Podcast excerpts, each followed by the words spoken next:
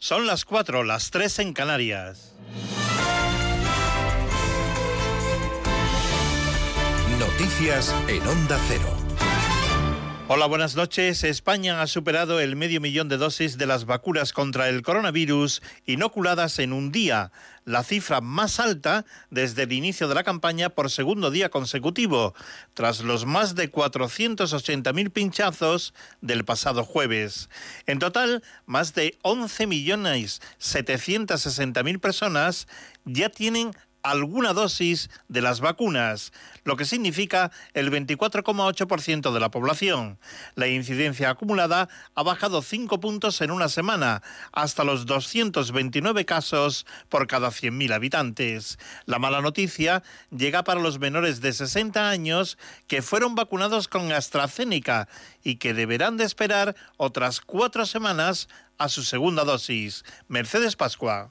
Si los casi dos millones de afectados por la segunda dosis estaban ansiosos por tener una solución, la decisión de la Comisión de Salud Pública les ha venido a caer como un jarro de agua fría porque no ha hecho sino que aumentar la incertidumbre. Pues mm, no sé hasta qué punto me pondría la segunda dosis. La verdad es que no sé si están jugando con nosotros, si somos conejillos de indias o qué es lo que pasa. Son en su mayoría trabajadores esenciales, menores de 60 años, como esta profesora, pero también hay policías, bomberos o militares que comenzaron a recibir la vacuna de AstraZeneca a principios de febrero. La Comisión de Salud Pública decidía espaciar un mes la administración de la segunda dosis. Aragón, Castilla-La Mancha, Andalucía o Madrid no estaban de acuerdo y creen, como ha dicho el consejero de Sanidad de Madrid, Ruiz Escudero, que no hay que saltarse la ficha técnica de la farmacéutica. Lo que tiene que hacer el Ministerio es dar claridad, seguir los consejos que marca la Agencia Europea del Medicamento, que lo dice bien claro, que la segunda dosis tiene que ser la AstraZeneca, que hay que vacunar sin límite de edad con AstraZeneca, que es una vacuna segura y desde luego que no podemos seguir con este ministerio que no lidera en ningún momento cuál es la estrategia de vacunación que tiene que ser en nuestra comunidad. Hace justo una semana, el viernes pasado, la Agencia Europea del Medicamento pedía no mezclar vacunas y los expertos, como es el caso de López Acuña, es directivo de la OMS, están de acuerdo. Yo creo que estamos tardando excesivamente creo que corresponde ya tomar una decisión y aplicar la segunda dosis de AstraZeneca a todas estas personas. Estas cuatro semanas de prórroga benefician al ensayo que ha puesto en marcha Sanidad y que era el preferido de la ministra Darias. Busca que la segunda dosis para los menores de 60 años que ya recibieron AstraZeneca esta vez sea de Pfizer, un experimento que ya están inoculando en Francia y Alemania y cuyos resultados estarán listos en España. Veremos si hay evidencia científica a finales de mayo. Les contamos también que hoy se han abierto las fronteras entre Portugal y España después de conocer los buenos resultados que ha conseguido el país vecino en la incidencia acumulada. Hace tres horas, cuando era la una de la madrugada en España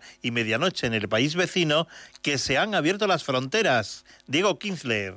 Portugal ha abandonado el estado de alarma y este fin de semana reabre sus fronteras con España. Antonio Costa, primer ministro portugués. El estado de emergencia será sustituido pelo estado de calamidad a partir del próximo 1 de mayo. Además, este lunes entra en vigor la cuarta y última fase de la desescalada que permitirá la apertura de restaurantes y espectáculos con aforo restringido hasta las diez y media y las tiendas y centros comerciales abrirán hasta las 9 de la noche entre semana. Los gimnasios e instalaciones deportivas también abrirán y las bodas y bautizos podrán tener un aforo del 50%.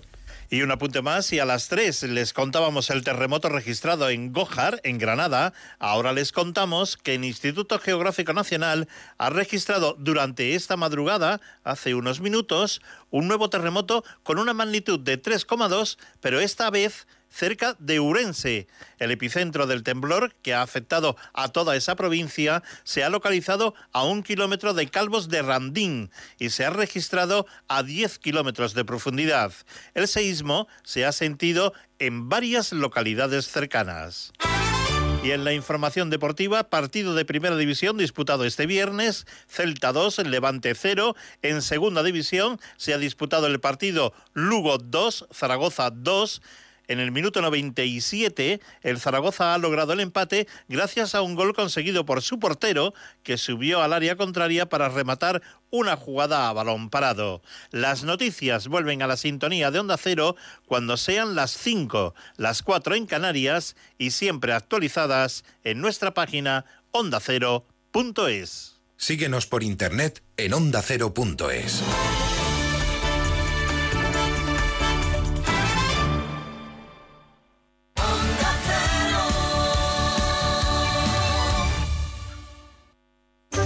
las madrugadas de los fines de semana, descubre con La Rosa de los Vientos lo más apasionante de la historia, el misterio, la ciencia, el espionaje. Bruno Cardeñosa te ofrece los sábados a la una y los domingos a la una y media de la madrugada temas muy interesantes, tratados con rigor, historias, anécdotas y entrevistas que no te dejarán indiferente. Pero si quieres volver a oír aquel reportaje que tanto te impactó o no has podido seguir el programa en directo, puedes escuchar La Rosa de los Vientos a cualquier hora en la web o en la app de Onda Cero. La Rosa de los Vientos, con Bruno Cardeñosa. Te mereces esta radio. Onda Cero, tu radio. Este sábado tenemos mucho trabajo en Radio Estadio.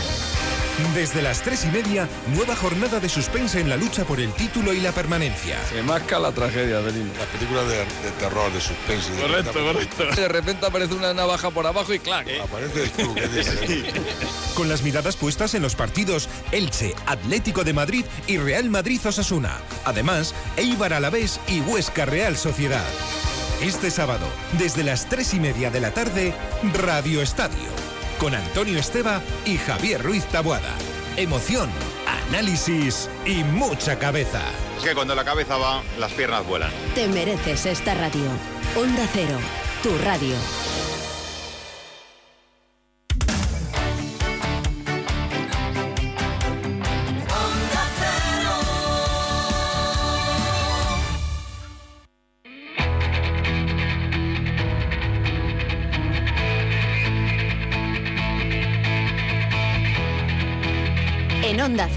De cero al infinito. Paco de León.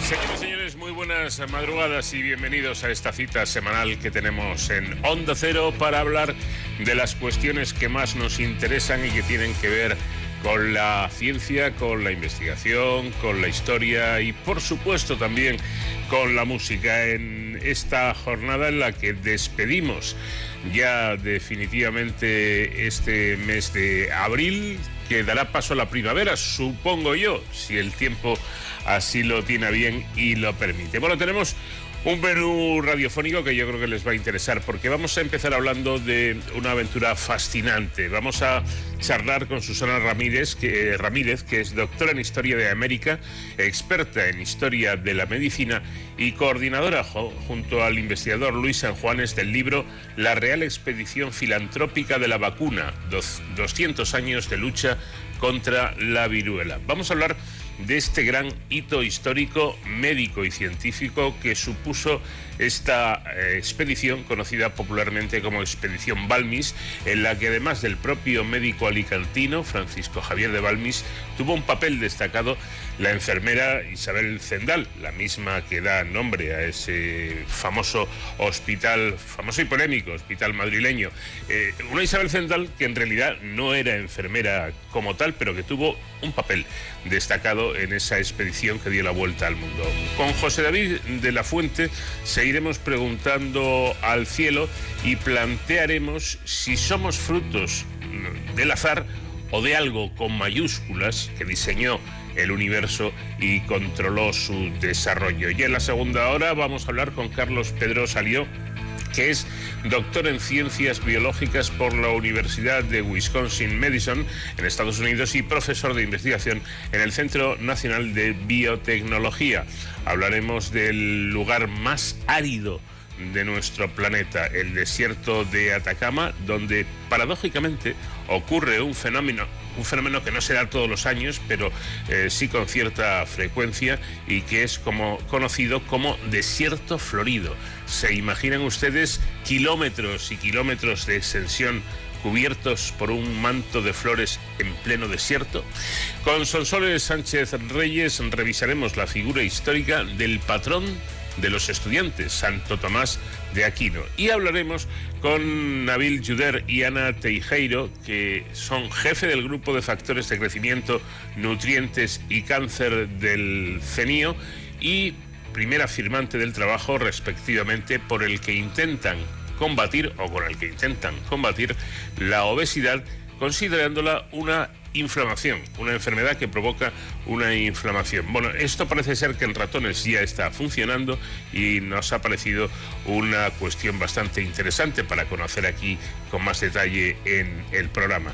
A los mandos técnicos de la Enterprise de Onda Cero está como siempre el comandante Nacho García y nos va a acompañar en este viaje por el conocimiento la música de un gran autor y de un gran intérprete que lamentablemente se nos fue hace ya bastantes años y mucho antes de lo que hubiera sido lo normal. Hoy nuestro invitado musical es Antonio Flores.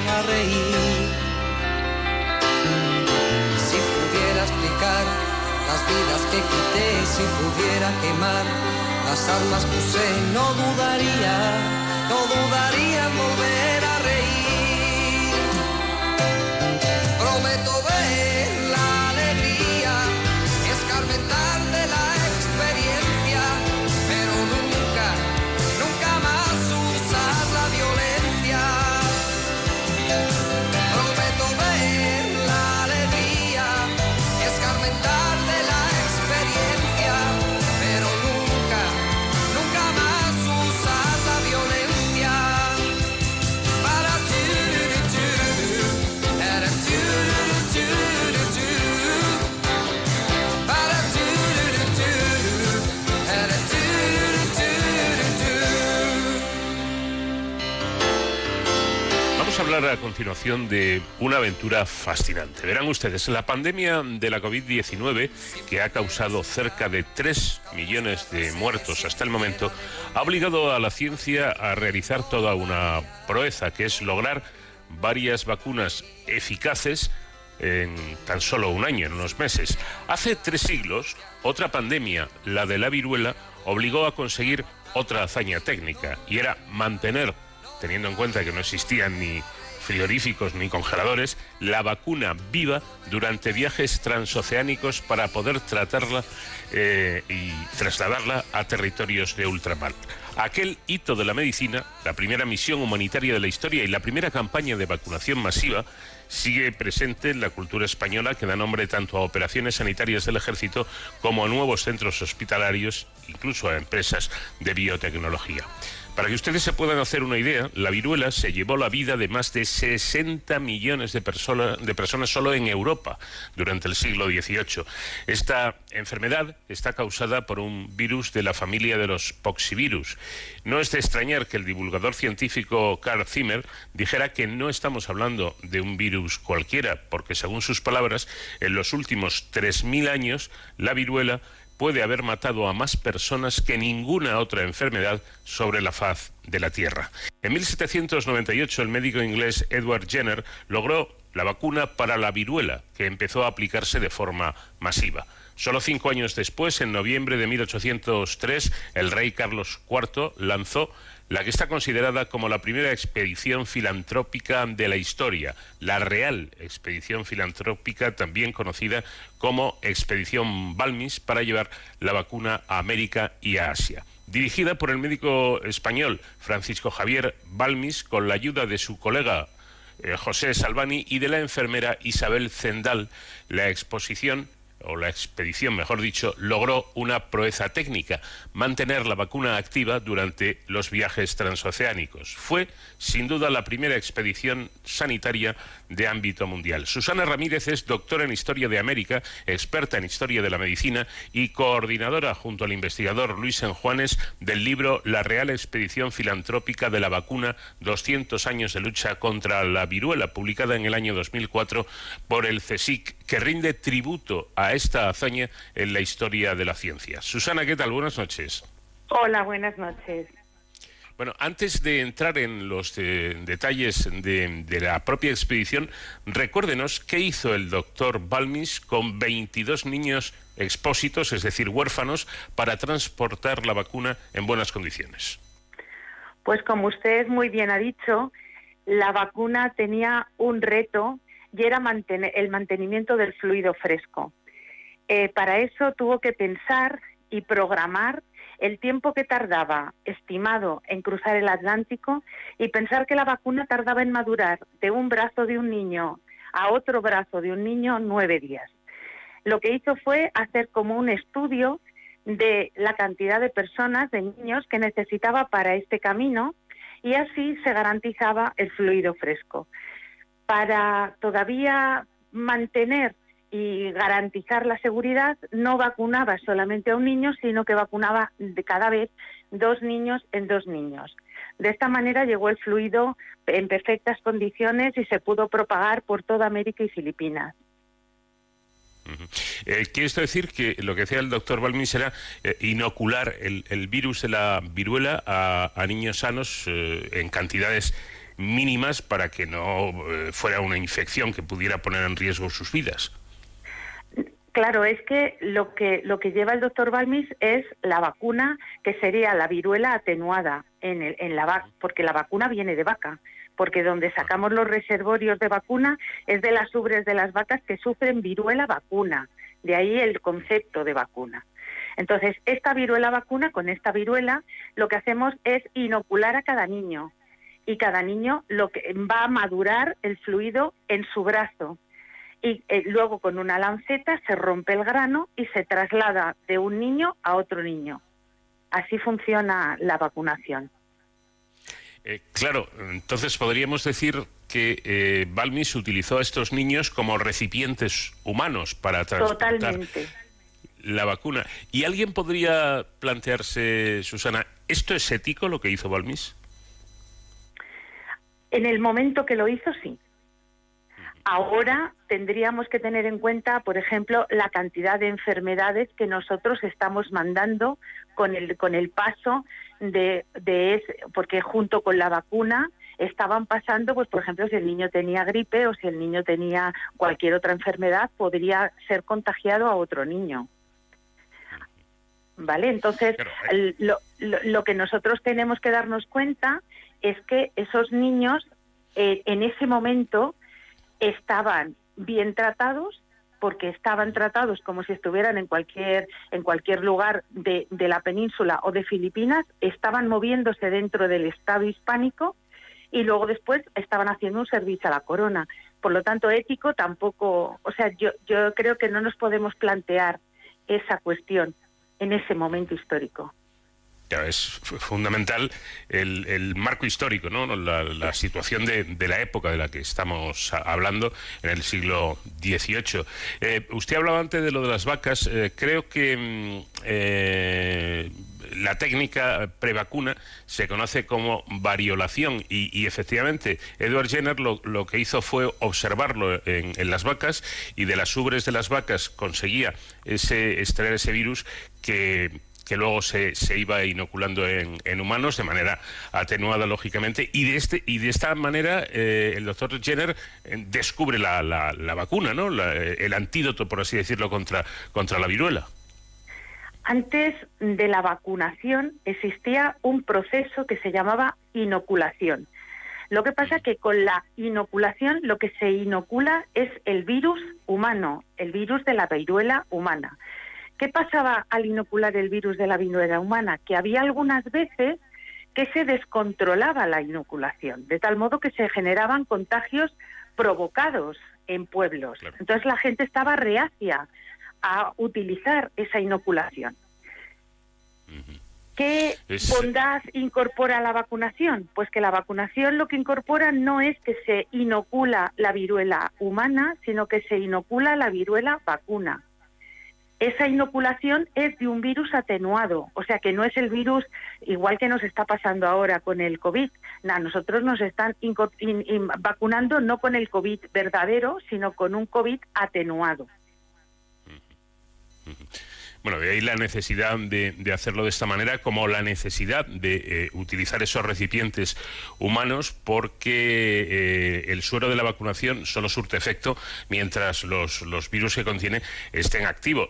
No me extraña que Luis San Juanes eh, declarara, dijera que lo que hizo Balmis fue, desde luego, una gran idea, ¿no? No había otro modo de transportar esa, esa vacuna. Eh, no había otro modo. Ya se habían utilizado otros, o sea, ya se habían hecho campañas previas donde se había intentado poner el virus entre cristales de envueltos en lacrados y envueltos en tafetán negro. Eso, eh, eso funcionó cuando se cruzaba la parte alta del Atlántico, porque de hecho la vacuna llegó desde Inglaterra a las 13 colonias norteamericanas, llegó antes que la nuestra el problema no era llegar, el problema era mantener, perpetuar la vacuna. La llegada fue fácil, porque con los niños fue fácil. El problema es que luego había que crear toda esa planificación que verdaderamente es lo que engrandece la labor que hizo Balmis, las campañas de planificación de juntas de vacuna que luego perpetuaron la vacuna en ultramar. Eh, claro, pero hacía falta también, aparte de los recipientes humanos, los, los propios niños, hacía falta dinero, como con cualquier cosa eh, en la vida, ¿no? Y, parece ser que Carlos V, eh, Carlos IV, perdón, se muestra interesado en la idea de, de Balmis y decide financiar la, la expedición porque su propia hija, la infanta María Teresa, había fallecido por viruela los Borbones, desde que llegan a la corona española, habían sufrido, como cualquier ciudadano en España, habían sufrido la presencia de viruela en su familia. Era una enfermedad recurrente que de 10 en 10 años o de 10 en 15 años solía aparecer en todos los territorios hispánicos. La propagación y el contagio era mm, vertiginoso porque se contagiaban mm, rapidísimamente. Eso lo estamos viendo ahora hay de una semana a otra pueden subir el número de contagios mucho. Y eso es simplemente por estar juntos. ¿Qué solución pone? En el momento que encuentra la solución de la vacunación, lo que hace Carlos IV es financiar la Real Expedición y lo que hace es financiar a los médicos que trabajan en ella, a los niños que les mantiene con una pensión vitalicia en ultramar y luego después lo que hace es que responsabiliza a los territorios a los que llega la vacuna para que mantenga a los expedicionarios, de tal modo que cuando la vacuna llega a La Habana es en la Cámara de Arbitrios del municipio de La Habana quien financia la estancia, que serían las manutenciones y la, y la vivienda de esos expedicionarios. Y luego después esos expedicionarios están cobrando su sueldo fijo, su, su básico, su, un sueldo fijo, que eso sí que está financiado por la corona. Y, eh, uno trata de imaginar, ¿no? Hace más de 200 años, ¿cómo, cómo fue aquella travesía? pues tuvo que ser pues un poco entre risas y llantos, porque eh, cuando a los niños los, los vacunan, pues estaban llorando y el, cuando un niño se pone bueno a los dos días, pues estaría pegando brincos por el barco. Eh, ¿Qué, qué, qué, es lo que, ¿Qué es lo que pasa? para que no se rompiesen los granos de los, de los niños que estaban vacunados, porque claro, el grano tenía que llegar perfecto. Lo que hacían era separar a los niños. Estaban colocados en tres lugares. En un lugar es donde el niño estaba sin vacunar, porque no se podía contagiar antes, porque si no rompía la cadena sanitaria. Luego después teníamos los niños donde estaban vacunados, es decir, que estaba el, el, grano fresco, y luego tendríamos los niños ya vacunados que ya no tienen efecto de la, de la vacunación. Entonces, claro, el, eh, esto, los niños que estaban, entre comillas, mejor tratados eran los niños que mantenían el grano. Y así es como funcionaba. Y una mujer resultó fundamental en aquella expedición, la que hoy da nombre al famoso y polémico Hospital de Madrid Isabel Zendal, que fue la enfermera que acompañó al doctor Balmis. ¿Cuál fue su papel en esa travesía? A ver, mm, la planificación de la Real Expedición se, se, planifica o se, se, sí se planifica de, en, la primavera del año 1803. Las personas que participan en esa expedición son egresados del Real Colegio de Cirugía de San Carlos que acaban de aprobar el examen de, de título de cirujano en junio del 2003. Y Balmis monta toda la expedición que parte de Madrid en septiembre de 1803. ¿Qué pasa por el camino desde Madrid a La Coruña?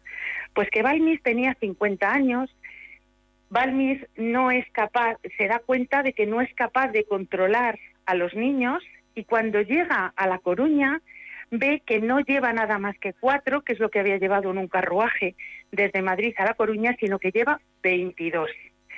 Entonces ahí es cuando se da cuenta de la necesidad de una mujer desde el punto de vista femenino, no de una enfermera, sino de una mujer desde el punto de vista femenino que cuide de la ropa de los niños, que les tenga educados, que le, a la que obedezcan, que sea la referencia materna para esos niños. Hay que tener en cuenta que esos niños eh, oscilaban entre los 5 y los 8 años. Entonces, claro, son niños muy pequeños y por muy, por muy organizados que estén, los tienes que estar marcando un cauce para que se puedan mover. Además, por ejemplo, cuando tenían que bajar de puerto, que estos niños mm, bajan en el puerto de Tenerife, por ejemplo, bajan y no se tienen que perder. Alguien los tiene que controlar.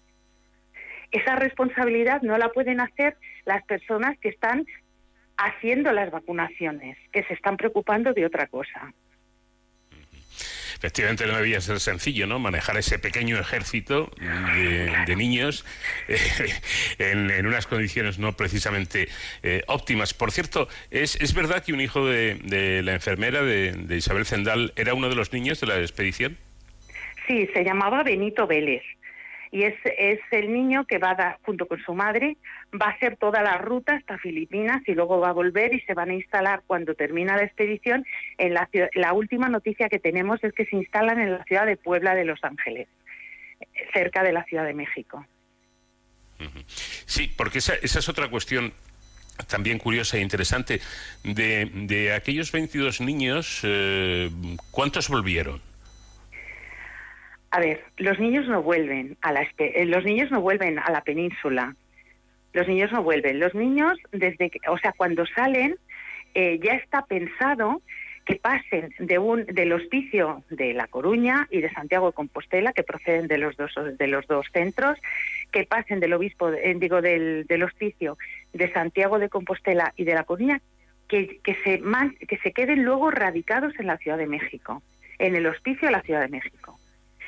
Y allí esos niños pues quedan con una pensión vitalicia y quedan con la posibilidad de ser cuidados hasta que el niño ya esté para poderse enfrentar al mundo, es decir, que puedan tener una formación eh, pues de oficios y cosas y cosas que le permitan vivir eh, dignamente igual que pasaba en España.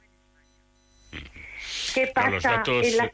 Sí, sí, continúa, continúa. ¿Qué pasa en la Ciudad de México? Pues que en la Ciudad de México los niños se quedan en el hospicio y hay algunos niños que son, eh, pues como si dijésemos, eh, acogidos por familias. Y llevan como un estandarte, como una etiqueta, el haber sido miembros de la expedición de la vacuna. Y de hecho, está con, o sea, mm, hay niños que, por ejemplo, el que fue eh, apadrinado por el obispo de Monterrey, sus herederos saben perfectamente que el, que el, que el niño fue uno de los que llevó la vacuna a, Nueva España. Eh, la, aventura, si no estoy mal informado, duró dos años y medio y, y además tengo entendido que eh, la, la, expedición del principio se dividió en dos, ¿no?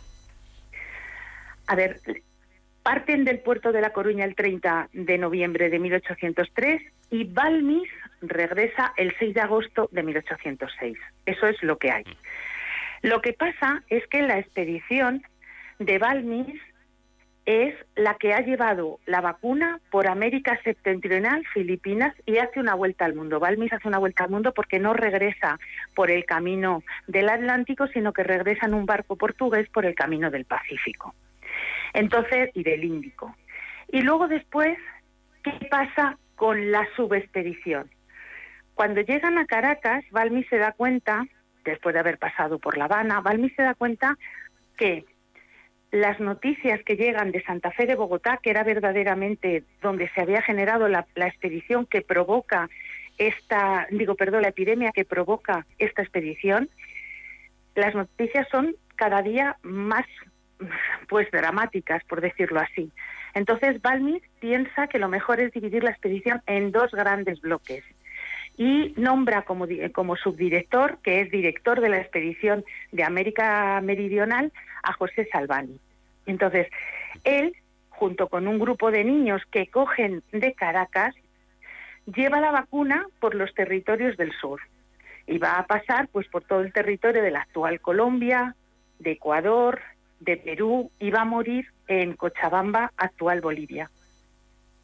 En el año, el 21 de julio de 1810. Por lo tanto, ahí tendríamos más, más tiempo empleado en la expedición.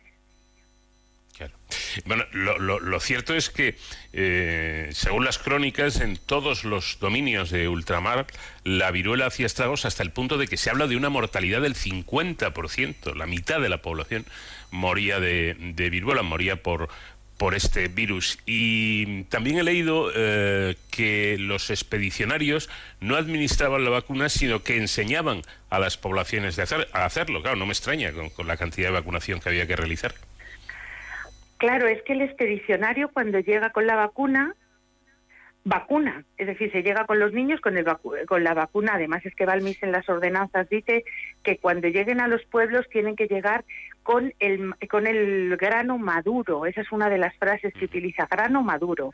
De tal modo que no tienen que estar manteniendo, esa población no tiene que estar manteniendo al expedicionario mucho tiempo, sino que va a ver los frutos inmediatamente. ¿Qué va a pasar? Que van a vacunar la primera vez cuando llegan y van a aguantar allí nueve días, que es el tiempo que tarda el virus en madurar. Y de esa manera, claro, yo voy a llegar, vamos a suponer, con cinco granos o con siete granos, que voy a vacunar en un montón de niños que hay allí esperando la vacuna. Ese montón de niños a los nueve días van a acudir para que sus granos sirvan para otras personas. Entonces, claro, el, la, vacunación, por decirlo de alguna manera, es exponencial, porque se va a dar el se va a dar un crecimiento de granos muy grande. ¿Qué va a pasar? Eso es desde el punto de vista, eh, por decirlo de alguna manera, de enfermería, pero desde el punto de vista de la planificación y de la gestión, lo que hacen los expedicionarios, porque está mandado por, por, por la dirección, es que tienen que montar en cada pueblo unas juntas de vacuna que están formadas generalmente por el obispo, por el párroco de allí y además tienen que formar parte de este de estas juntas de vacuna los médicos que estén más simpatizantes con ella. De tal modo que lo que hacen es crear un grupo que tiene poder de gestión y simpatizante del hecho de, la vacunación y, y favorece de esta manera la propagación de la vacuna. Entonces, por decirlo de alguna manera, lo que se consigue es una opinión pública favorable para que de nueve en nueve días, recordamos esto, yo tengo no solamente que vacunar, sino que tienen que venir los niños que han sido vacunados la vez anterior para que sus granos sirvan para los demás. Bueno, pues eh, toda una aventura, sin duda alguna, eh, épica y que salvó posiblemente no ya miles, sino millones de vidas en todos aquellos, eh, aquellas, aquellos territorios de, de ultramás. Pero la, la expedición Balmis fue algo más, creo, que una expedición médica, ¿no?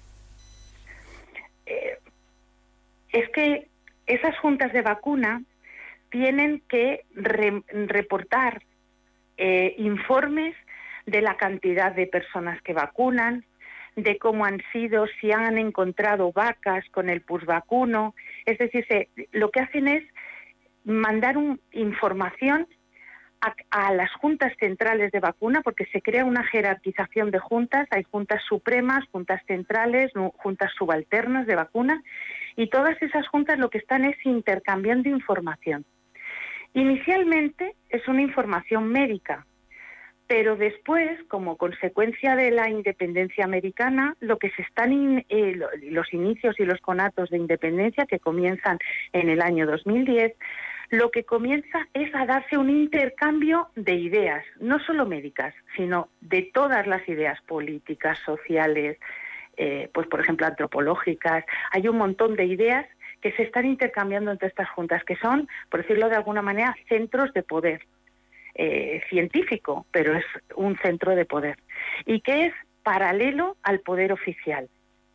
Y luego que también hay que darse cuenta que estas, estos médicos que se encargan de esta, en estas juntas de vacuna son médicos que nosotros llamaríamos criollos, es decir, es un médico mestizo, no es el puramente peninsular, sino es un médico que ha nacido en América y que está formado en América y que conoce la realidad americana, que es distinto de un peninsular que llega allí, mm, ve cómo está la situación y se vuelve.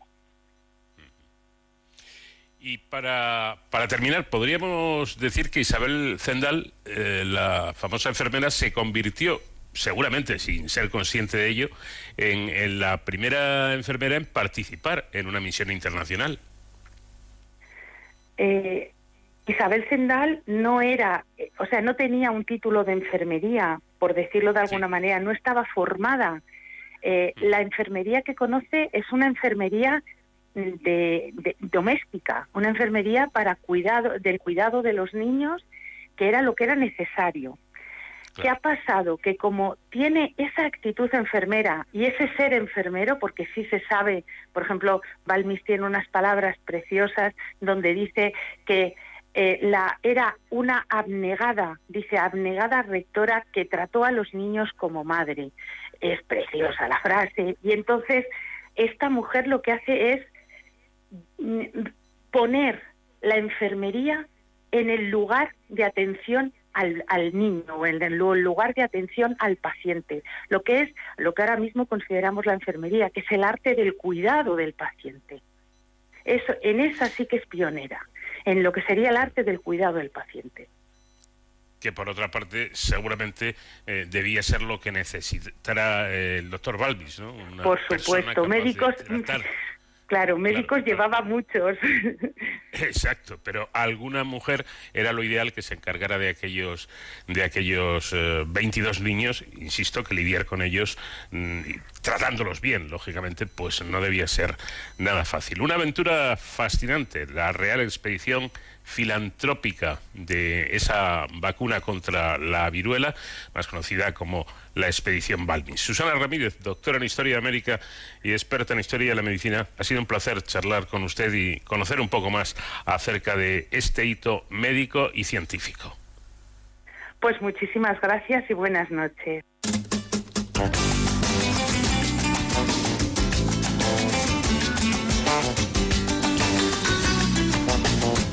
Vamos de cero al infinito en onda cero. No sé por qué tu llegada al mundo fue así.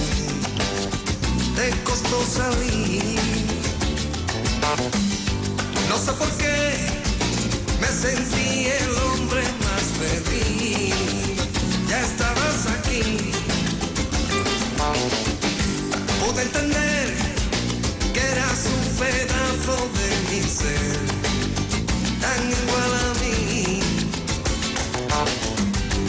Y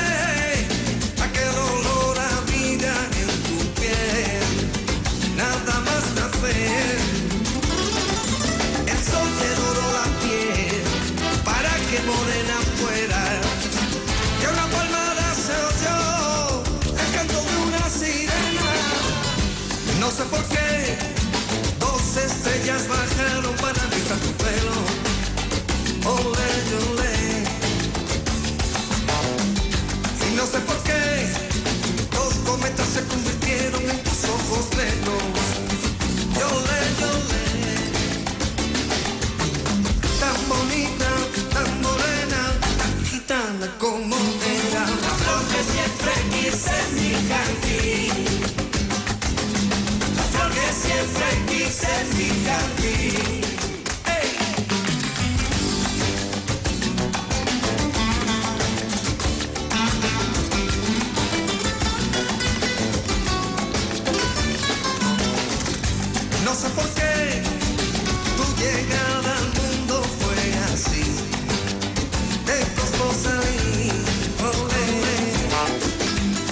Por qué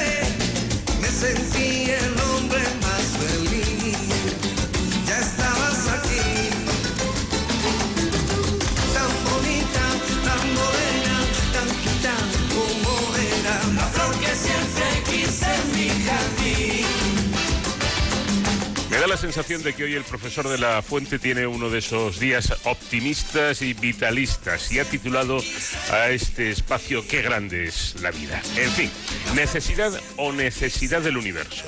¿Somos frutos del azar o de algo con mayúsculas que diseñó el universo, y controla su desarrollo? Estas son las cuestiones que hoy vamos a debatir con el profesor de la Fuente en nuestra sección Preguntas al Cielo. Interrogantes realmente difíciles de responder y que se han planteado los seres humanos de todas las épocas y lugares de la Tierra desde que tuvieron o tuvimos conciencia de sí mismos y de su entorno. Por ejemplo, ¿quién al contemplar el maravilloso espectáculo del cielo estrellado en un lugar alejado de focos lumínicos no se ha planteado estas cuestiones. Desde luego, nuestro punto de vista y argumentación serán de carácter científico. Con ese eh, propósito, vamos a, seguir el consejo que el sacerdote Georges Lemaitre le propuso al Papa Pío XII en 1951, cuando éste, en una intervención pública, relacionó el Big Bang con el relato bíblico de la creación. Dijo Lemaitre, Eminencia, le advierto, no relacione ciencia y religión es un grave error porque la Biblia no sabe de física y la física no sabe de Dios. Para responder a esas cuestiones que hoy seguro interesan a muchos de nuestros oyentes, contamos con José David de la Fuente. Profesor, ¿qué tal? Buenas noches. Eh, buenas noches, tengas Paco, tú y quienes nos escuchan. Bueno, a pesar de ese vitalismo y optimismo al que yo aludí al comienzo, mm, te planteas preguntas eh, ciertamente difíciles, ¿eh? Que por ahora no se pueden responder de forma tajante desde la ciencia. Mi intención, por tanto, es informar sobre las características tan específicas del universo en que vivimos que propiciaron que surgiera la vida basada en el carbono en algún momento. Desde luego, si no estuvo programado el universo desde el principio para que surgiera la vida y vida inteligente, podemos decir que somos un milagro. Dicho esto sin ninguna connotación religiosa, una casualidad remota entre trillones de posibilidades.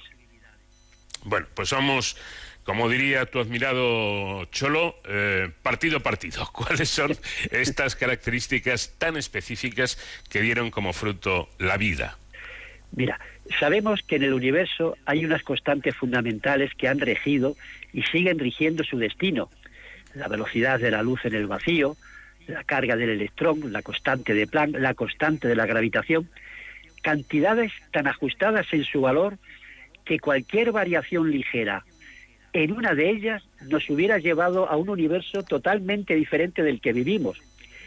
Voy a proponer algunos ejemplos para que se entienda esta idea. Newton nos dice acertadamente que la atracción entre dos cuerpos es inversamente proporcional al cuadrado de su distancia.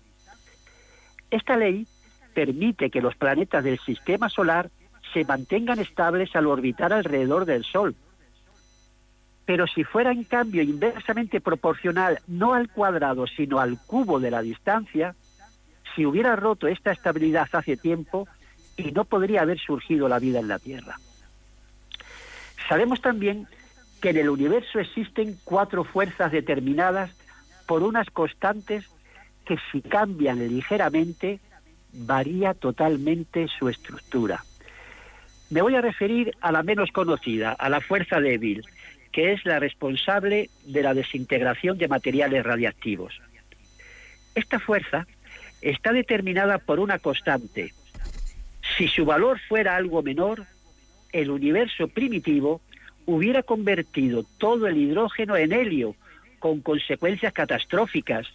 No hubiera existido el agua, tan vital para la vida, y las estrellas no hubieran dispuesto de hidrógeno para su combustión. Solo hubieran usado helio, que se habría agotado mucho antes de que en algunos de sus planetas hubiera surgido la vida. Pero es más, si esta constante hubiera sido algo mayor, no se habrían producido las explosiones de supernovas que lanzan al espacio los materiales que se han cocinado en las estrellas y forman parte de nuestra vida cotidiana, como el calcio de nuestros huesos o el hierro de nuestra sangre. Por lo tanto, el valor de la constante de la fuerza débil está muy, muy ajustado. Esto significa que cualquier mínima variación hubiera dado lugar a otro uni- universo muy distinto, muy diferente. Exactamente. Pero este es un ejemplo entre millones de situaciones improbables que han permitido la vida. El tamaño del universo está ajustado para que éste llegue a la edad de 13.800 millones de años, tiempo necesario para que se forme la vida humana. Otro de tamaño más pequeño no hubiera llegado a esta edad y no se hubiera originado la vida. Más ejemplos. Fred Hoyle desarrolló en 1958 la teoría de la nucleosíntesis, que explica la formación de los elementos de la vida en las cocinas de las estrellas. En el universo primitivo solo había hidrógeno y helio, con algunas trazas nada significativas de otros elementos.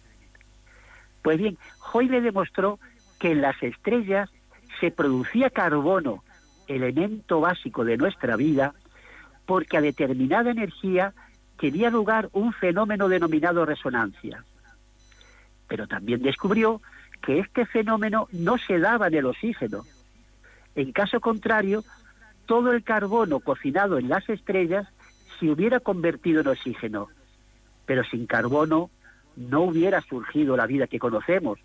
Y es difícil pensar en otra vida que no esté basada en este elemento. Se cuenta, Paco, que Hoyle, que se confesaba ateo, al descubrir esta propiedad tan insólita afirmó, el universo está amañado. Curiosa, curiosa anécdota, sin duda. Hoyle no podía creer que un ajuste tan fino obedeciera solo al fruto de una feliz casualidad. Bueno, has hablado de la física del universo que sigue unas leyes inmutables y unas constantes fijas para que haya tenido lugar la vida. Con otras leyes u otras constantes, el universo sería completamente diferente, pero el único que conocemos y habitado y habitamos permitió la formación de galaxias, estrellas y planetas. Bueno, supongamos que ya se ha formado la Tierra después de 9.000 millones de años. A partir de aquí, la química y la biología tuvieron un papel protagonista en la génesis del árbol de la vida.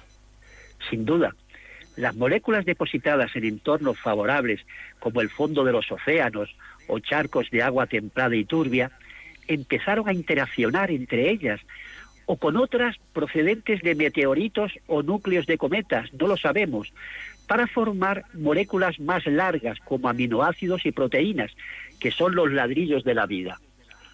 En 1958, un estudiante de doctorado, Miller, logró formar gran parte de estas cadenas de moléculas en un laboratorio, a partir de una mezcla de agua, hidrógeno, metano y amoníaco, a la que sometió a intensas descargas eléctricas.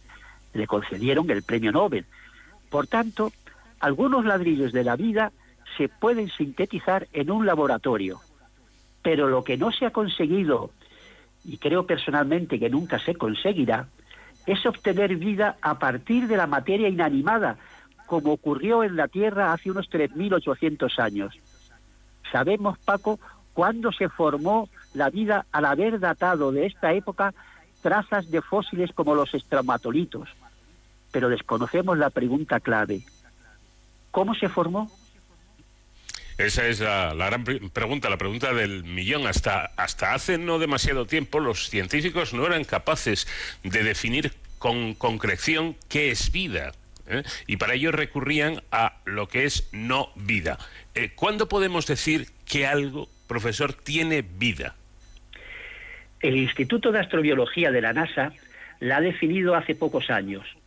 Los seres vivos son sistemas químicos que se replican y que evolucionan como consecuencia de su interacción con el medio.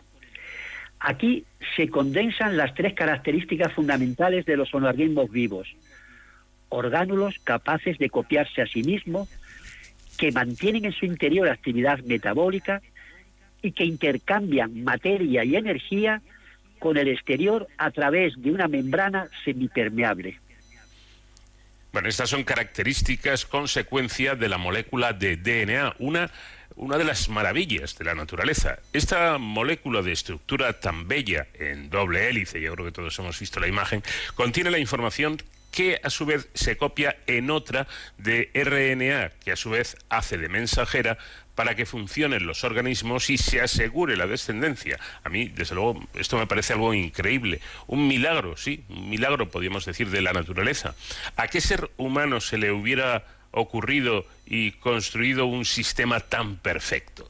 Eh, yo creo que cuesta creer que se haya creado por casualidad.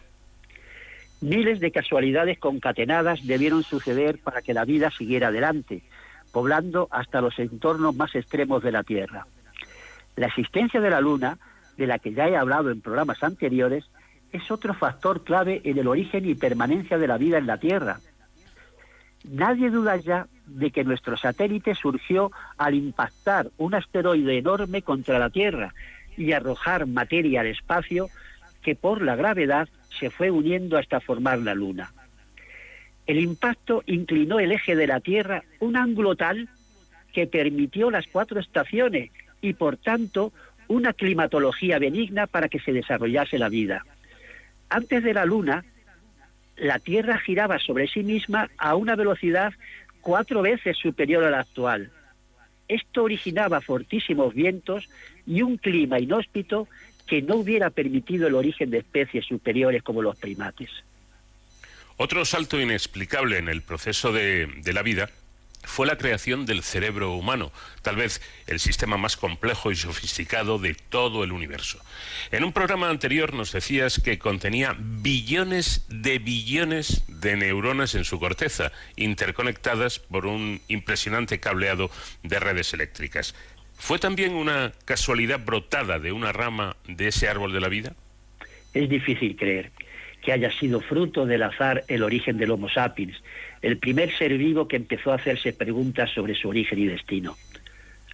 Bueno, por lo tanto, un hecho incontestable desde el punto de vista científico que este universo está modelado con unas leyes y constantes muy precisas que han permitido la existencia de la vida tras un proceso de miles o millones de circunstancias altamente improbables que, sin embargo, se han dado en la, en la realidad. Entonces, ¿qué interpretación damos a este hecho tan insólito? Voy a responder con una historieta que contaba un científico, John Leslie. Estás a punto de ser ejecutado, decía, y los rifles de expertos tiradores apuntan a tu pecho. El oficial da la orden de disparar. Oyes el ruido estremecedor de los rifles al descargar las balas y compruebas que sigues vivo. Se repite este fusilamiento miles de veces y ocurre lo mismo. ¿Qué es lo que está pasando? Leslie sugiere dos alternativas. Por una parte, los tiradores están cansados de tantas ejecuciones y has tenido la suerte, digo, la suerte de que todos hayan fallado en tu caso en miles de ocasiones. Otra posibilidad es que haya algo más que desconoces, que desconoces. El oficial estaba de tu parte y previamente había ordenado a los expertos tiradores que fallaran cuando te tocaba a ti. Esta historieta plantea dos enfoques diferentes que se han dado en todo tiempo por los seres humanos para explicar el origen del universo y el fenómeno singular de la vida. Por una parte, están quienes defienden que nuestro universo es uno de los miles o millones de universos que se formaron en los primeros instantes del Big Bang, cada uno regido por leyes y constantes muy diferentes. Y entre ellos se formó uno que, por convergencia de millones de casualidades, desarrolló la vida en el carbono de la que participamos los humanos. Otros creen que solo hay un universo, que ha sido programado y ajustado por una entidad superior para que surgiera la vida y la vida inteligente. Entre ellos figuran, claro está, los seres humanos que desde tiempos ancestrales lo han concretado en un Dios creador. ¿Somos fruto de una sucesión interminable de casualidades altamente improbables? ¿O el resultado de un proceso previsto por un creador o entidad superior que programó y creó un universo adecuado para que surgiera la vida inteligente en él? Pues esa es una cuestión muy, muy interesante, si realmente puede existir un creador, una entidad superior o, no es necesario. Te voy a contar una anécdota antes de despedirnos que me ocurrió con un gran científico como es Francisco José Ayala, miembro de la Academia de Ciencias de Estados Unidos, fue asesor científico del presidente Bill Clinton, eh, ilustre representante del llamado neodarwinismo y ex sacerdote dominico. Yo entrevisté eh, la primera vez al profesor Ayala porque eh, leí algo que me dejó un poco noqueado, ¿no? sabiendo que él había sido sacerdote, eh, afirmaba que el universo no necesita de un creador. Entonces, cuando me puse en contacto con él, yo le hice esta, esta pregunta sobre la afirmación que él había realizado y además le insistí y él insistía a su vez en la respuesta. No, no, el universo no necesita de, de un creador desde el punto de vista científico.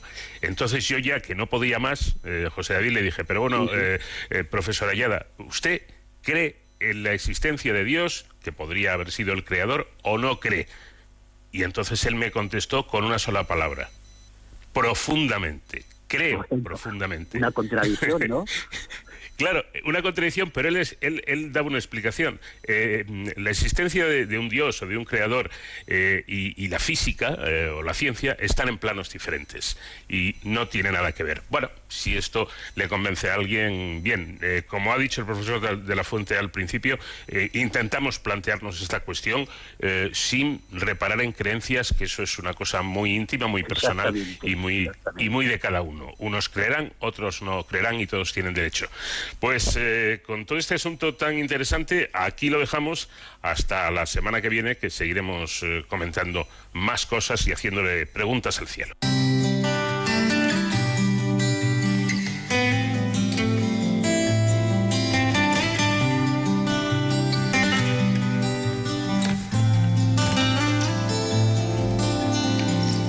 Cuatro años de felicidad intercalar.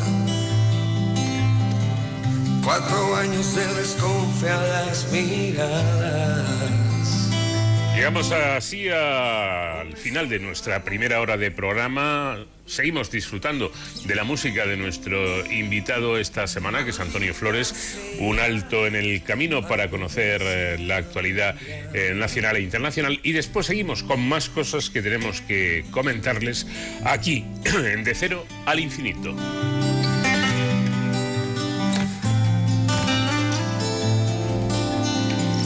Cuatro años de felicidad intercalar. Cuatro años de desconfiadas miradas. Una historia de amor interrumpida. Maldita sea, maldita sea mi vida. Una rosa nacida entre mis manos y sus púas mi sangre derramado. Sangre que brota del fondo del corazón. Maldita sea, ¿qué pasó con mi razón? Tranquila mi vida, he roto con el pasado. Y mil caricias para decirte que siete vidas tiene un gato. Seis vidas ya he quemado. Y esta última la quiero vivir a tu lado. Oh,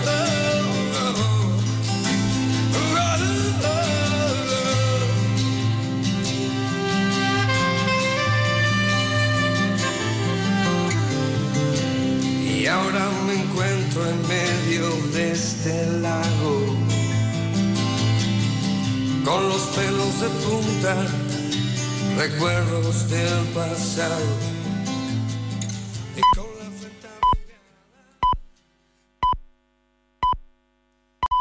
Son las 5, las 4 en Canarias. Noticias en Onda Cero. Hola, buenas noches. Los líderes de los partidos, menos Pedro Sánchez, arropan este sábado a sus candidatos en las elecciones a la Comunidad de Madrid en el penúltimo día de campaña. El presidente del Partido Popular, Pablo Casado, va a acompañar en Majada Honda a la candidata de su partido, a Isabel Díaz Ayuso. El candidato del Partido Socialista, Ángel Gabilondo, estará en Aluche junto a varios ministros, pero no acudirá el presidente Pedro Sánchez. La candidata de Más Madrid, Mónica García, viajará a Móstoles con el portavoz de Más País en el Congreso, Íñigo Errejón.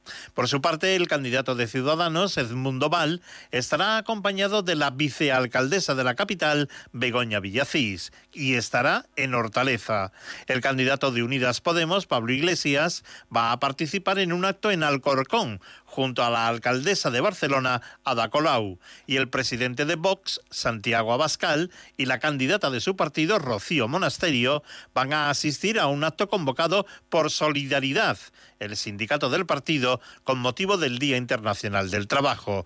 Pero ahora vamos a resumir el día de campaña de este viernes 30 de abril con Paloma de Prada. Estamos a un día de que cierre la campaña electoral que suma 13 jornadas, campaña intensa, bronca y agotadora, pero que algunos engancha. Cansa un poco, pero bueno, lo estamos disfrutando mucho y aunque tienes mucha presión, en el fondo me da pena que se acabe porque lo estamos pasando muy bien, los mítines eh, son muy divertidos, cada vez viene más gente a vernos, es muy de lo más variopinto y estoy viviendo algo único. Así nos lo contaba la candidata popular Isabel Díaz Ayuso en la Brújula de Madrid. Hizo doblete Pablo Iglesias en el sur de la capital y enviando recaditos al candidato socialista Ángel Gabilondo si quiere contar con el apoyo de Unidas Podemos. Tendrá que tocar los impuestos. ¿Vosotros pensáis que nosotros vamos a tragar, que no se haga la reforma fiscal que es necesaria, que nosotros nos vamos a bajar de esa burra? Gabilondo arropado por tres miembros del Gobierno Central, cerrando en un feudo importante para sumar votos el municipio de Alcorcón, en el sur de la comunidad. No nos falléis, no sois cualquiera. Sois imprescindibles para nosotros, para quienes queremos gobernar para todos y para todas. A las urnas es el grito democrático. Espaldarazo de la justicia Vox con el archivo de la denuncia que les puso la Fiscalía y el Partido Socialista por el polémico cartel de los menores extranjeros no acompañados. Edmundo Val, candidato de Ciudadanos, recorriendo centros escolares para presentar su programa educativo. Impondremos al Partido Popular, cuando estemos en el gobierno, que no exista un modelo educativo único. El remedio contra Ayuso, Mónica García, es lo que reza una enorme lona que Más Madrid colgó ayer en Gran Vía. Foto de ambas vestidas iguales, como iban el día del debate electoral, pero son distintas. Básicamente viene a plasmar los diferentes proyectos que tenemos la señora Ayuso y yo, ¿no? Hoy la campaña electoral con los candidatos volcados en el primero de mayo. Los sindicatos van a recuperar esa celebración del primero de mayo tras el paréntesis del año pasado por el confinamiento que vivimos por la pandemia del coronavirus. Bajo el lema Ahora toca cumplir, los sindicatos Comisiones Obreras y UGT van a recuperar en las calles las manifestaciones del 1 de mayo, con actos convocados en más de 70 ciudades de todo el país, entre ellas Madrid, y van a reclamar una agenda social y un modelo social y económico más justo. Unai Sordo, secretario general de Comisiones Obreras, ha asegurado en Antena 3 que se cumplirán con todas las medidas de seguridad sanitarias. Nosotros lo que vamos a garantizar es que se cumplan las normas de seguridad, de distancia social y, lógicamente, las personas van a acudir con sus mascarillas y eh, cumpliendo las normas eh, sanitarias. Y en página internacional nos vamos a Israel, donde las familias de los fallecidos, como consecuencia de la estampida que tuvo lugar la pasada noche, ya han comenzado a dar sepultura a sus seres queridos. Corresponsal Hanna Beris. Israel vive una jornada de profunda congoja a raíz de la catástrofe en el Monte Merón que terminó con 45 muertos y aproximadamente 150 heridos. Entre los ya identificados hay varios menores de edad. Todo esto en una celebración religiosa judía que terminó en tragedia cuando varias personas se resbalaron por una escalinata, cayeron y decenas más que venían detrás y no pudieron detenerse fueron cayendo sobre ellas, quedando así numerosos aplastados por la multitud. La policía promete investigar, pero parecería que aquí será necesaria una comisión estatal oficial de investigación que vea también qué errores puede haber cometido la policía. Lo claro ya ahora es que en el lugar se aglomeró una multitud tal que no debería haber estado allí en tales cantidades. El Ministerio de Salud Pública intentó hasta último momento limitar los números por la pandemia, que ha mejorado mucho, pero no ha terminado. Pero al final, ya antes de saberse si hubo allí contagios de COVID-19, se sabe que en el lugar cuentan 45 muertos. Las noticias vuelven a la sintonía de Onda Cero cuando sean las 6, las 5 en Canarias y siempre actualizadas en nuestra página ondacero.es. Síguenos por internet en ondacero.es.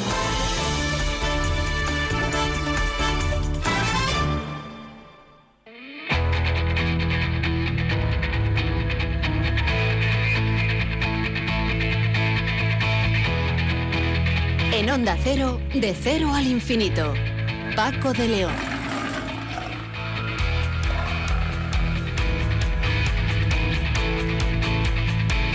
Cita semanal aquí en Onda Cero, de cero al infinito, un viaje por el conocimiento. En esta segunda hora vamos a empezar hablando con Carlos Pedro Salió, doctor en ciencias biológicas por la Universidad de Wisconsin y profesor de investigación en el Centro Nacional de Biotecnología. Vamos a hablar de un lugar, desde luego, nada apetecible para vivir. Es el, el lugar más árido de nuestro planeta, el desierto de Atacama, donde paradójicamente ocurre cada cierto tiempo un fenómeno realmente espectacular, conocido como desierto florido. Se trata de kilómetros de extensión desértica cubierto, como digo, por un manto de flores de vivos colores. ¿A qué se debe este fenómeno? Con Sonsoles Sánchez Reyes vamos a recordar la figura histórica del patrón de los estudiantes, Santo Tomás de Aquino, y hablaremos de obesidad y de una investigación muy interesante que están eh, realizando los científicos Nabil Chuder y Ana Teijeiro del Centro Nacional de Investigaciones Oncológicas, en el que están eh, intentando demostrar que la obesidad eh, debe ser tratada como una inflamación, una obesidad que, o una enfermedad que provoca ese exceso de, peso y que se debe fundamentalmente a la inflamación. Temas que abordaremos desde ahora y hasta el final de nuestro programa, disfrutando de la música de nuestro invitado, que esta semana es el gran Antonio Flores. Le regalaban tanques soldados y él prefería hacerse mi peinado.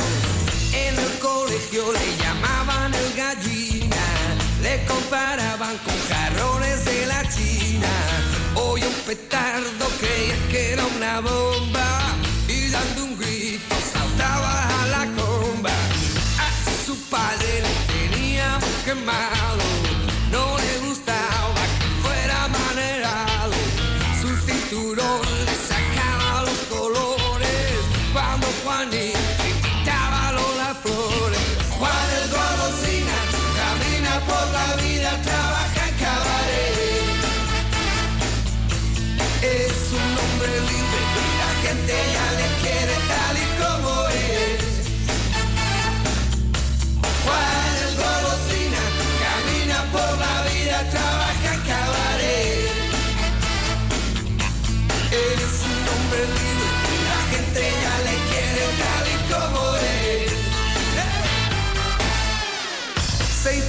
mayor a la mil y se fue el pobre. Era feliz solo con tanto hombre. Se hizo turuta para tocar una trompeta. Hacia la guardia con su flor y su peineta. Vino a Madrid persiguiendo a sus artistas. A su padre por fin le perdió de vista. Y por la tarde ya se había hecho la toga. Va por la noche trabajar en pasaporga. Fascista. Y por fin consiguió ser un artista. Y con Tejero cayó en un profundo coma. Y despertó inflado por la silicona. ¿Seríamos capaces de imaginar vegetación en un desierto? Imaginar incluso un terreno seco y árido que alberga hasta 2.500 especies diferentes de sorprendente vegetación. Entre el Océano Pacífico y la cordillera de los Andes existe un territorio de unos 178.000 kilómetros cuadrados donde predominan los tonos rojizos y a simple vista no se percibe rastro alguno de vegetación. Atacama, ubicado en el norte de Chile, es el desierto cálido más árido del mundo.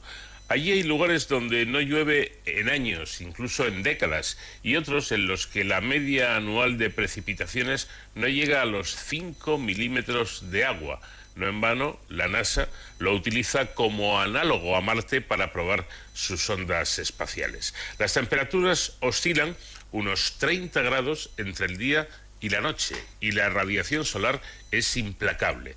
A pesar de las condiciones climáticas tan extremas, en este desierto se han descrito miles de especies de plantas que el investigador del CSIC Carlos Padrós Alió nos invita a descubrir en el nuevo libro de la colección Divulgación, editado por CSIC y Catarato, bajo el título Las plantas de Atacama, el desierto cálido más árido del mundo. Carlos Padrós Alió es doctor en ciencias biológicas por la Universidad de Wisconsin y profesor de investigación en el Centro Nacional de Biotecnología del CSIC. Carlos, ¿qué tal? Buenas noches. Muy bien, aquí estamos. Eh, este descubrimiento te ha costado 20 años de recorrer el desierto de, de Atacama o, o, descubrió esta, esta vegetación hace, hace ya tiempo. Bueno, lo que ocurre es que claro, yo soy microbiólogo, yo no soy botánico. Entonces yo fui a Atacama precisamente para estudiar los microorganismos en ambientes extremos, porque como has comentado, es lo más parecido que hay a Marte. O sea, uno está ahí en un desierto absoluto, lo que ve es una pendiente inclinada hasta el horizonte, donde hay unas montañitas, todo está lleno de pedruscos y todo es ese tono anaranjado, violáceo que tienen las fotos de la superficie de Marte. O sea, realmente es, es realmente impresionante. Y claro, no ves nada. Sin embargo, si levantan las piedras o escaras un poco en el suelo, ahí hay varios, eh, un montón de microorganismos que viven en unas condiciones realmente extremas. ¿no? Por eso pensamos que si encontramos vida en otros planetas eran microorganismos. Entonces, de repente empecé a ver que en unos sitios pues había plantas. Digo, pero a ver, ¿cómo puede ser que estas plantas están compitiendo con mis bichos, que son los que realmente están adaptados a unas condiciones tan extremas? Así que ahí empecé a fijarme, a buscarlas, a ver dónde estaban, a ver cuáles eran y a ver cómo se habían adaptado a esas condiciones. ¿Y de qué tipo de, de plantas se, se, trata? Bueno, hay plantas de muchísimas familias. O sea, por ejemplo, hay muchas de la familia de las margaritas, eh, hay otras que son preciosas de la familia del tomate, eh, unas que se llaman suspiros. Estas, estas tienen unas flores muy delicadas, con unos pétalos eh, de, tonos entre blanco, azul y violáceo, y lo que ocurre es que crecen eh, en unos, uh, ambientes que se llaman los oasis de niebla. Esto lo que ocurre es que en la costa, desde el norte del Perú hasta el centro de Chile, hay una cordillera en la costa y eh, las nubes que vienen debido a la corriente de, de, Humboldt llegan a una altura, unos 600 metros o así, y ahí aportan esa humedad de la niebla. Entonces no llueve, pero hay esa lluvia horizontal de la niebla. Y ahí se forman, según cómo vaya la costa y demás, se forman esos oasis. Estos oasis son realmente islas, porque están a lo mejor a 50 o 90 o 100 kilómetros el uno del otro. Y eh, abarcan esos miles de kilómetros desde el norte de Perú hasta el centro de Chile. Entonces, en cada uno de esos oasis ha evolucionado una especie distinta. Porque claro, son como islas, es como los pinzones de las Galápagos.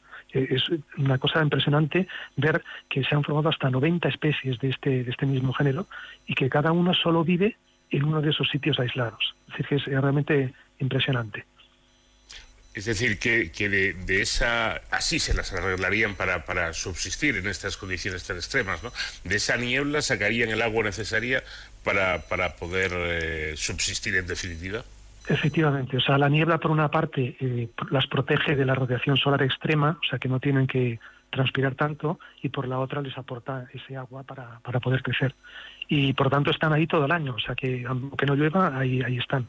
Además, la niebla también trae nutrientes, porque ese, de hecho hay gotitas de agua de mar que tenían nitrógeno, fósforo y otras cosas. Es decir, que les aporta todo lo que necesitan, el abono y el agua. ¿Y desde cuándo existen estas, estas plantas? Eh, bueno, las condiciones de, de, de, desierto en Atacama se considera que hace muchos millones de años que, que han existido. Estas en concreto, los suspiros, eh, si no recuerdo mal, hace como dos o tres millones de años que se adaptaron a las zonas hiperáridas. Pero el desierto hace mucho más que existe. Y vamos, hay otras comunidades, ¿no? No, no solamente hay los oasis de niebla. En, el medio del desierto absoluto, que le llaman así porque eh, no, vamos, es- ese que has comentado que no llueve prácticamente nunca y que si acaso cae un milímetro al año o alguna cosa de este estilo, pues hay una zona de ese desierto absoluto en la que hay un bosque, un bosque con árboles que llegan a los 20 metros de altura. Los tamarugos son parientes de, las legumbres, de las leguminosas.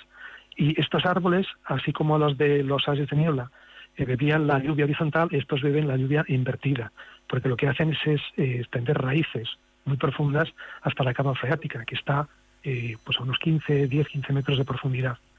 Entonces, sigue siendo la pregunta, ¿de dónde viene ese agua? Porque claro, allí no llueve. Pues es el agua y la nieve que caen en los Andes y que luego percola y se escurre hasta esa parte del desierto.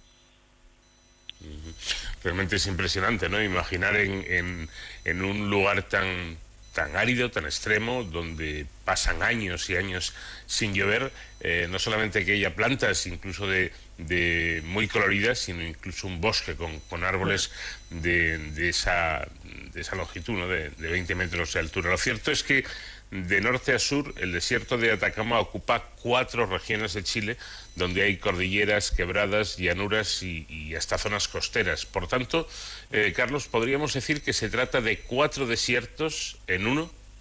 Eh, al menos al menos cuatro, si no, si no más.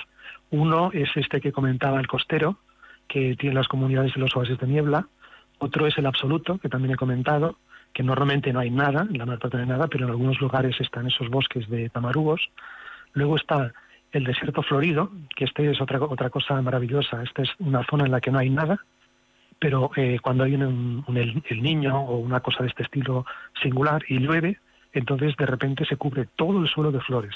Es un tapiz multicolor que llega hasta el horizonte, o a veces es de una sola especie. Es decir, que hay centenares de miles de plantitas que estaban en forma de semilla esperando a lo mejor mm, cinco años o a lo mejor diez a que cayera esa lluvia para poder crecer, eh, florecer y reproducirse y volver a producir más semillas. Sé que ese sería el tercero. Y luego están los desiertos menos desiertos porque ya tienen matorral, o sea que ya son un poquito más parecidos, por ejemplo, a lo que tenemos en Almería. Y estos son los que se encuentran ya en las, en las pendientes, en las estribaciones de los Andes y en el altiplano. Y claro, son comunidades completamente distintas unas de otras. ¿Y qué, qué es lo que ocurre en, en este territorio para, para que sea tan árido? Hay eh, cuatro razones. Una, una muy, muy clara es que los Andes bloquean los vientos alisios que traerían la humedad del Atlántico. Entonces, la mayor parte de esa humedad cae en la parte argentina de los Andes y no llega a Chile.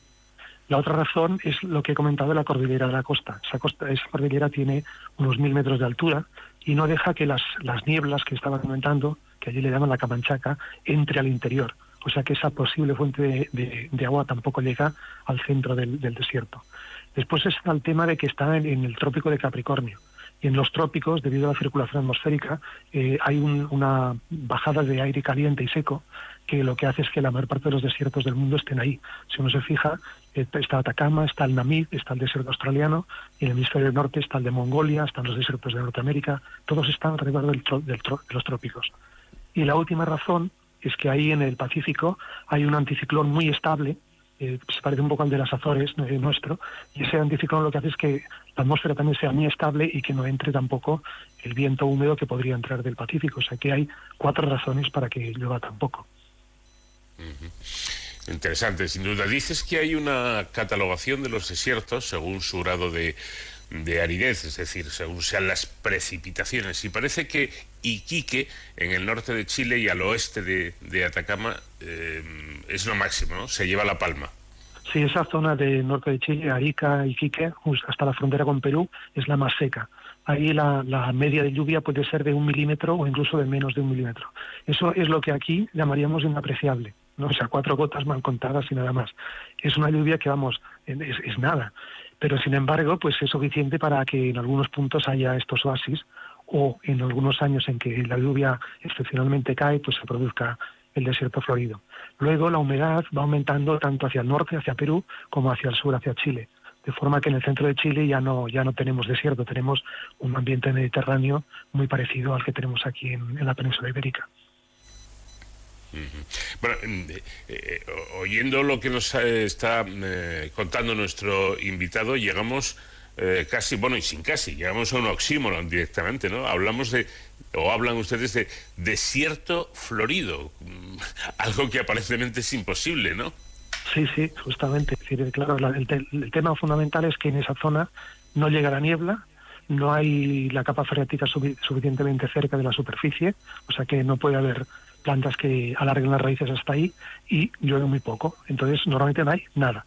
Pero claro, de cuando en cuando, el fenómeno del niño en particular, pues hace que haya un chaparrón y son chaparrones que a veces son realmente muy potentes. Entonces eso hace que cambie todo completamente. Eh, la gente que tiene la suerte de vivir en la zona, pues eso, cada, a lo mejor cada cinco o cada diez años hay un episodio de estos de desierto florido. Y claro, hay muchas especies de plantas que no se conocían porque ningún botánico había ido en el momento en que florecen. Pero claro, uno tiene que ir cada, cada año sistemáticamente y recorrer miles de kilómetros para poder ver todas esas plantitas que a lo mejor solo, solo germinan pues en una zona determinada y solo cada 10 años. O sea que por eso se han ido descubriendo especies hasta hace muy poco y por eso hay tantas, digamos. Es decir, que no es que cada año se dé este fenómeno, ¿no? No, no, que va, que va. Es, muy irregular y ya digo, pasa. eh, creo que en los últimos 30 años ha habido como 12 episodios. Y, además cada episodio es distinto. Hay algunos que son muy locales y no pasa casi nada, y otros que son que duran mu- muchos meses. De hecho, esto es una cosa muy interesante porque Darwin, cuando pasó por la zona, eh, ya lo vio el desierto florido. Y de hecho no llegó a ver las flores, solo, solo vio cuando salió la hierba. Él comentaba que había habido un, un chaparrón y que el, efecto del chaparrón el primer día no se vio nada, pero que al cabo de un par de días eso todo estaba cubierto como de un- una hierba verde muy pequeñita. Entonces lo que decía era que los eh, campesinos de la zona eh, lo que hacían era si llovía, si caía un chaparrón, eh, sembraba, eh, preparaban el campo, o sea, lo araban o lo que fuera. Entonces esperaban. Si no había un segundo chaparrón, ya se había acabado el tema. Pero si había un segundo, sembraban. Entonces, si había un tercero, tendrían cosecha, y si no, no. O sea que tenían que utilizar esta estrategia que se llama del oportunismo cauto. No uno es eh, cuidadoso, pero oportunista. Y esta es la estrategia de las semillas. Solo germinan si hay dos lluvias o algo así, si no, no, no lo hacen.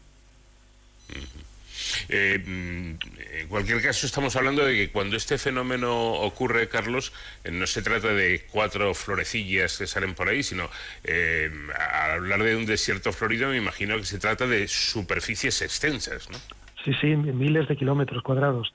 De hecho, la portada del libro tiene unas fotos espectaculares de, un colega de Gerhard Hidepol que trabaja en, en el Observatorio Astronómico de Paranal y es muy aficionado a la fotografía. Y claro, él como vive ahí, pues tiene unas fotografías excepcionales porque las ha podido coger en los momentos más, más adecuados. Y entonces hay una, por ejemplo, que se ve una llanura inclinada, igual que la que decía antes de Marte, pero está toda cubierta de flores de color violeta. En otra, lo mismo, pero está toda cubierta de flores de distintos colores, amarillas, verdes, eh, rosadas, azules. O sea, es una cosa realmente espectacular. Increíble, desde luego. Y bueno, todo esto ha sido eh, fruto de la evolución y han tenido que pasar decenas de millones de años para que estas condiciones fueran una realidad. Y fruto de ello eh, han sido precisamente las, las especies endémicas, las especies que, que se dan en este desierto. Es decir, que no existen, Carlos, en, en ningún otro lugar. No solamente en ningún otro lugar, sí que a veces, como comentaba al principio, solo están en un oasis de niebla. Esas plantas que, que decía, los suspiros, como digo, hay unas 80 o 90 especies y hay algunas que solamente están en una quebrada. Eh, Por ejemplo, hay una caleta, que se llama una quebrada que se llama la caleta del cobre, que no hay prácticamente nada, solamente algún, algún cactus, y una especie de suspiro. Y esa especie de suspiro no está en ninguna otra quebrada. Uno se va al valle de al lado y ya no existe. Claro, muchas de estas eh, han evolucionado aisladas unas de otras, ya digo, como si fueran islas, eh, aisladas unas de otras y por tanto son especies distintas. Es claro, el problema es que tienen, están en peligro de extinción porque solo están en un pequeño valle. Si alguien se las carga o las corta, pues eh, no sabemos qué pasaría. ¿no? O sea que realmente es una zona que el número de especies no es tanta como, por ejemplo, la península ibérica, que tenemos unas 6.000, pero en cambio el porcentaje de especies que son endémicas es altísimo, de casi la mitad. Mientras que aquí tenemos solamente un 19% más o menos de especies endémicas. O sea que realmente eh, eso lo hace mucho más interesante, claro. Todo esto es tan fascinante que llegamos a, un- a una especie más propia de estos lugares que son los cactus. Pero En este caso, los cactus llegan a condensar gotas de agua desafiando a la gravedad, pero Carlos, desafiándola literalmente, ¿no? Sí, sí, o sea, la verdad es que claro, en, en, lo que es en la naturaleza, el cactus normalmente no tiene que hacer ese desafío porque las espinas pues son horizontales o, no pasa nada. Pero estos han hecho experimentos porque claro, la capacidad de los cactus para atrapar el agua de la niebla, pues se podría aprovechar si tuviéramos un, tipo de estructura que aprovechara esas leyes de la física para captar humedad en lugares secos, ¿no? Se podría hacer en Namibia se podría hacer en Atacama. De hecho, se ha hecho hay eh, unos plafones de un tejido especial que captan, eh, hacen que se condense el agua de la niebla y, la, y se puede recuperar. Entonces, eh, claro, se ha estudiado muy, en mucho detalle cuál es la, la, biofísica de este, de este fenómeno. Entonces, unos investigadores coreanos, pues lo que demostraron es que incluso si ponías el cactus al revés, las gotas también se desplazaban hacia el cactus y no se caían de la espina. Y eso se da a la estructura de la espina. Tiene eh, una, una superficie con unas ranuras y tiene unas características hidrofóbicas determinadas que hacen que la gotita siempre se desplace hacia el cactus, lo cual es realmente notable, sí. En fin, eh, se trata de la necesidad y el cactus como ser vivo hace lo que sea para, para conseguir eh, eso que necesita. Y cada capítulo además concluye con información útil de dónde, cuándo o cómo visitar algunos de estos lugares, porque comentas, Carlos, que esta publicación es la que a ti te hubiera gustado tener cuando emprendiste los viajes a Atacama y que tu intención, por lo tanto, es hacer un, eh, una guía y ayudar a leer el paisaje de un lugar tan, tan diverso como, como desconocido. A mí me parece, yo no he estado en Atacama, pero me parece que es una información adicional muy útil, ¿no? Sí, sí, o sea, la, mi idea era que tanto si uno es viajero de sofá como si es viajero real, que este libro le acompañe y le permita fijarse en todo eso que está ahí y que si uno no se fija no se ve. Que muchas veces la gente va al desierto o va a donde sea y no ve, no ve las cosas porque no se fija, porque nadie le dice, mira, fíjate, ves aquí, esta plantita y esta es lo que pasa. Pues eso es la idea, es dar esa información para que uno pueda disfrutarla si hace el viaje en la realidad, pero también el libro está muy bien ilustrado, tiene unas fotos preciosas, si uno quiere leerlo en el salón de casa. Bueno, pues a, a, esto segundo yo creo que podemos invitar a todos nuestros oyentes a que tranquilamente desde el, desde el sillón eh, puedan leer este interesante libro, Las plantas de Atacama, el desierto cálido más árido del mundo, firmado por Carlos Pedro Salío, doctor en ciencias biológicas y profesor de investigación en el Centro Nacional de Biotecnología. Carlos, muchísimas gracias por habernos atendido y enhorabuena por este trabajo tan interesante. Gracias, un placer. No me líes, tan solo quiero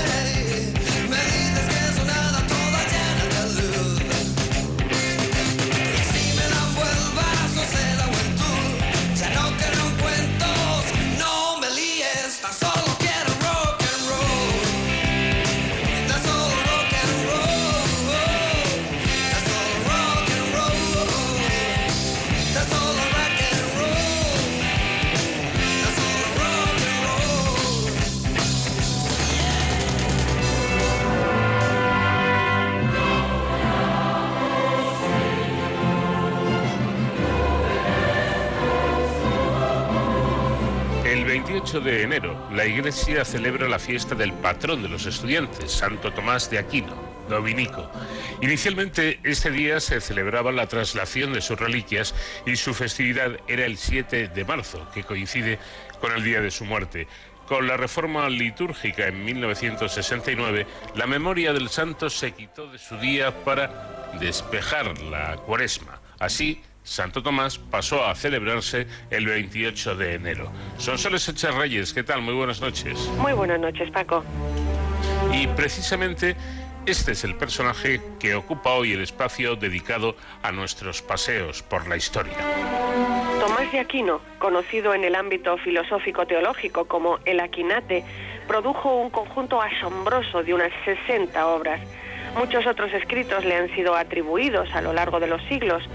Supo expresar los dogmas fundamentales del cristianismo en armonía con la ciencia de su época. Tomás de Aquino nació hacia 1225, de familia noble, en el castillo Rocaseca, hoy en ruinas, en el reino de Nápoles. Se educó en la abadía de Montecassino y estudió en la Universidad de Nápoles. Ingresó en la Orden de Santo Domingo contra el parecer de su familia, que lo tenía destinado a un puesto relevante, y tuvo por mentor a San Alberto Magno en París y Colonia. En 1256 es catedrático en la Universidad de París. De 1259 a 1269 vivió en Italia enseñando en distintas ciudades. Según testimonios presentados durante su proceso de canonización, Tomás era alto, fuerte y un poco calvo, su tez como el color del trigo nuevo. Rara vez estaba de mal humor, reservado y dado a la abstracción, capaz de ironía, amable con sus alumnos, modesto pero firme con sus colegas. Viajó mucho. Su vida estuvo dedicada a la oración, el estudio, la predicación, la enseñanza y la escritura. En 1265 rechazó ser nombrado arzobispo de Nápoles. En diciembre de 1273, tras una visión mientras decía misa, dejó inconclusa la tercera parte de la Suma Teológica, explicando Después de lo que Dios se dignó revelarme, me parece paja todo cuanto he escrito. A su muerte, algunas tesis de Tomás de Aquino fueron condenadas por el obispo de París, Esteban Tempier. El Papa Gregorio X le envió al Concilio de León en 1274. Durante el viaje, Tomás se golpeó la cabeza contra una rama baja que lo dejó aturdido, aunque él le quitó importancia. Paró a visitar a su sobrina en casa de esta y aunque allí se sintió enfermo, reanudó el camino. Por su estado tuvo que detenerse en el monasterio cisterciense de Fossanova. Aún tuvo fuerzas para comentar ante los monjes el cantar de los cantares. Días después recibió los últimos sacramentos. En las primeras horas del 7 de marzo murió, teniendo unos 49 años de edad, y fue inhumado en la iglesia del monasterio. Los días previos a su muerte, según los procesos de canonización, se vio una luz sobre el monasterio que expiró al mismo tiempo que el santo. Un monje vio subir al cielo su alma en forma de estrella. En sus honras fúnebres estuvieron parientes y amigos, autoridades eclesiásticas y civiles, y pueblo llano, el más favorecido con sus milagros que ocurrieron, como la curación de la ceguera de un fraile dominico que tocó los ojos de Tomás y luego los suyos. Muchos otros se cuentan tocando el cuerpo del santo o llevándose parte de sus hábitos o de su pelo. La gente acudía masivamente a la sepultura. Santiago de Florencia, abad de Fossa Nova, temiendo que los señores de Aquino les quitaran las reliquias de Tomás, las trasladó en secreto desde la iglesia a la primera capilla del claustro, la de San Esteban. Pero por miedo de ofender a Dios y viendo que el pueblo seguía teniendo devoción por la tumba vacía de la iglesia, a los seis meses devolvió el cuerpo a la iglesia. Guillermo de Tocco dice que el mismo Tomás de Aquino se apareció al abad para pedirle restituir sus reliquias a su lugar de origen. Añade que al abrir el sepulcro se expandió un olor suavísimo por el monasterio que despertó a los monjes y les hizo buscarlo, hallando al abad y algunos monjes en el acto de la traslación. Comprobaron la flexibilidad del cuerpo, lo veneraron y cantaron la misa de confesores, pues le consideraban santo. Se narra que muchos se curaron al venerar las reliquias, incluso tierra del sepulcro. En 1282, el abad Pedro Dumont de San Juan examinó las reliquias, hallándose el cuerpo incorrupto y aquel olor. En 1289 volvió a abrir el sepulcro, verificándose la incorrupción, y le fue cortada la mano derecha, a petición de Teodora, hermana del santo, que la colocó en un relicario en la capilla de su palacio. Al morir ella, la mano iría a los dominicos de Salerno. Un canónigo al enseñarle tal mano dijo que Tomás había sido un buen hombre, pero no tan santo. Se le hinchó la cabeza con un terrible dolor y sanó cuando se arrepintió. El Papa Beato Inocencio V, dominico, expidió un breve para que el cuerpo de Tomás de Aquino fuera entregado a los dominicos. Los cistercienses cortaron la cabeza para quedarse con ella, escondiéndola en el Palacio Condal de Piperno. Pero este breve no se hizo efectivo. En 1303 hubo un nuevo papa, el también dominico, Beato Benedicto XI. Se dice que los cistercienses de Fosanova, temiéndoles quitar a las reliquias, en 1304 exhumaron el cuerpo incorrupto y para esconderlo mejor, realizaron el procedimiento llamado excarnación, consistente en hervir el cuerpo en vino para separar los huesos de las partes blandas, común en la época para trasladar los cuerpos de los cruzados. También el cuerpo de San Luis, rey de Francia, fue sometido a este proceso en Túnez para llevar sus huesos a Francia. En el siglo XIV este método se prohibió. Las reliquias continuaron en Fosanova hasta que los monjes las entregaron al conde de Fondi, temiendo las sacaran del monasterio por orden del rey de Sicilia, que quería contentar a los dominicos de su territorio. Pero el rey de Nápoles pidió las reliquias, pues ese reino había sido la patria de Tomás de Aquino, siendo el mismo rey pariente lejano de la familia Aquino. El abad de Fosanova la reclamó al conde de Fondi que se negó a devolverlas. Pero un día de caza, su caballo lo tiró al suelo quedando herido. Su hermana prometió devolver las reliquias si Santo Tomás se le sanaba. Y ocurrió la curación, con lo que las reliquias volvieron a Fosanova, siendo encerradas en una torre. El jueves de Corpus el Papa Urbano V lo celebró en Viterbo y el maestro general de la Orden Dominica, Elías Raimundo de Tolosa, le suplicó. Por una orden expresa del Papa Urbano IV, uno de vuestros predecesores compuso Santo Tomás de Aquino el oficio y la misa del Santísimo Sacramento, que usa hoy toda la Iglesia, pues a vuestra santidad lleva el mismo nombre y que está revestido de la misma autoridad. Le suplico muy humildemente en nombre de toda mi orden que tenga la bondad de concedernos las reliquias de este santo doctor en agradecimiento de los grandes servicios que ésta ha hecho a la Iglesia. Urbano V respondió, Concedamos para siempre a vos y a vuestra orden el cuerpo de Santo Tomás. y mandó que el general lo llevara a París o a Toulouse, pues el santo había sido apóstol de Francia e Italia ya tenía las reliquias de Santo Domingo. La cabeza debía acompañar el cuerpo a donde fuese llevado. La cabeza, traída desde Piperno, donde se hallaba en un relicario, y la caja con los huesos, traída de Fondi, el 3 de agosto de 1368, fueron entregadas en Montefalco al general de la Orden Dominica. El abad de Fosanova insistía que al menos le dejasen la cabeza, pero el Papa ordenó trasladar todas las reliquias a Toulouse, solo permitiendo llevar el brazo sin mano al convento de París, donde había vivido el santo, mediante la bula copioso sin misericordia, de 22 de junio de 1368. Santo Domingo de Guzmán, fundador de la orden mendicante de los dominicos, en 1215 había establecido en Toulouse la primera casa masculina de su orden de predicadores. En 1206 había fundado el convento femenino de Puil, cerca de Carcassonne. Las reliquias a finales de noviembre de 1368 llegaron a Prull, donde estuvieron un mes con centenares de personas venerándolas, documentándose numerosos milagros. El 28 de enero de 1369 se puso el relicario en la capilla del convento dominico de los Jacobinos, extramuros de Toulouse. En la procesión portaron el relicario el duque de Anjou y los obispos de Toulouse y Narbona. Santo Domingo de Guzmán recibió del Cabildo Catedralicio de San Etienne en Toulouse la capilla de San Romén como convento, un centro de irradiación de dominicos para emprender nuevas fundaciones. Sin embargo, se quedó pequeño y pasaron al convento de los jacobinos. El nombre de jacobinos procede de la similitud de la iglesia de Toulouse con la que habían edificado los dominicos en París, en la calle Saint-Jacques, Jacobus. La construcción del convento de los jacobinos, con un gran claustro, comenzó en 1230 y se desarrolló en cuatro etapas a lo largo de los siglos XIII y XIV.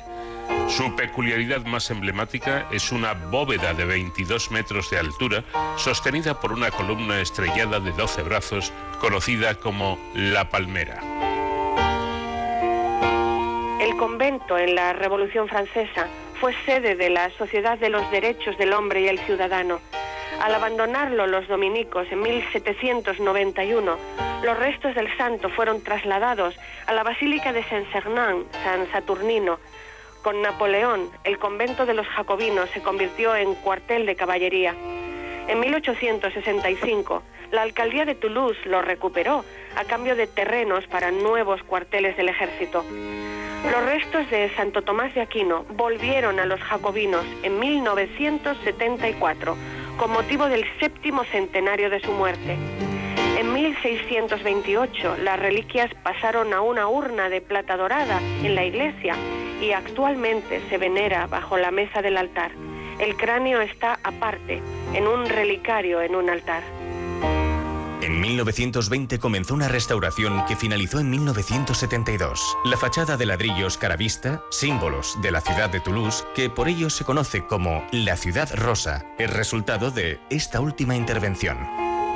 El Papa Juan XXII, tras un proceso breve, pues todos creían en la santidad de Tomás, lo canonizó el 18 de julio de 1323. En 1325, el obispo de París revocó los artículos de la condena de Tempier de 1277. Cuando el 11 de abril de 1567 el Papa Pío V lo nombró doctor de la Iglesia, solo había nueve nombres en la prestigiosa lista. Además, fue denominado doctor angélico y doctor de la humanidad.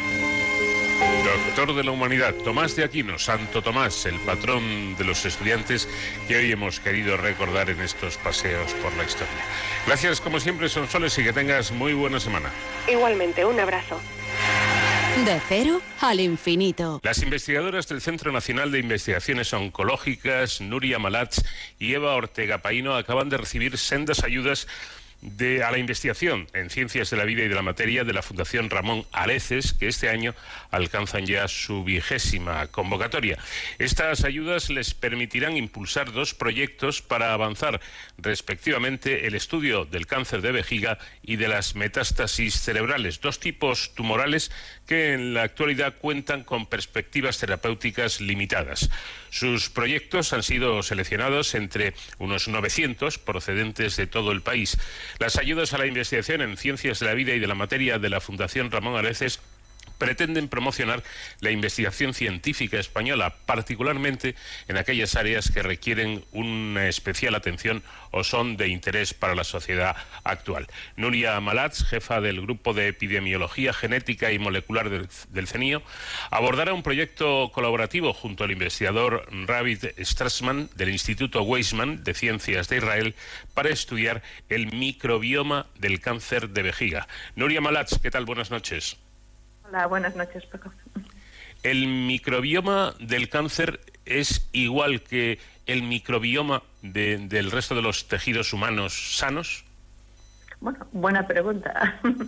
Pues ah, pensamos que, que no. Las hipótesis, ah, en base a algunos estudios previos, es ah, que no es el mismo.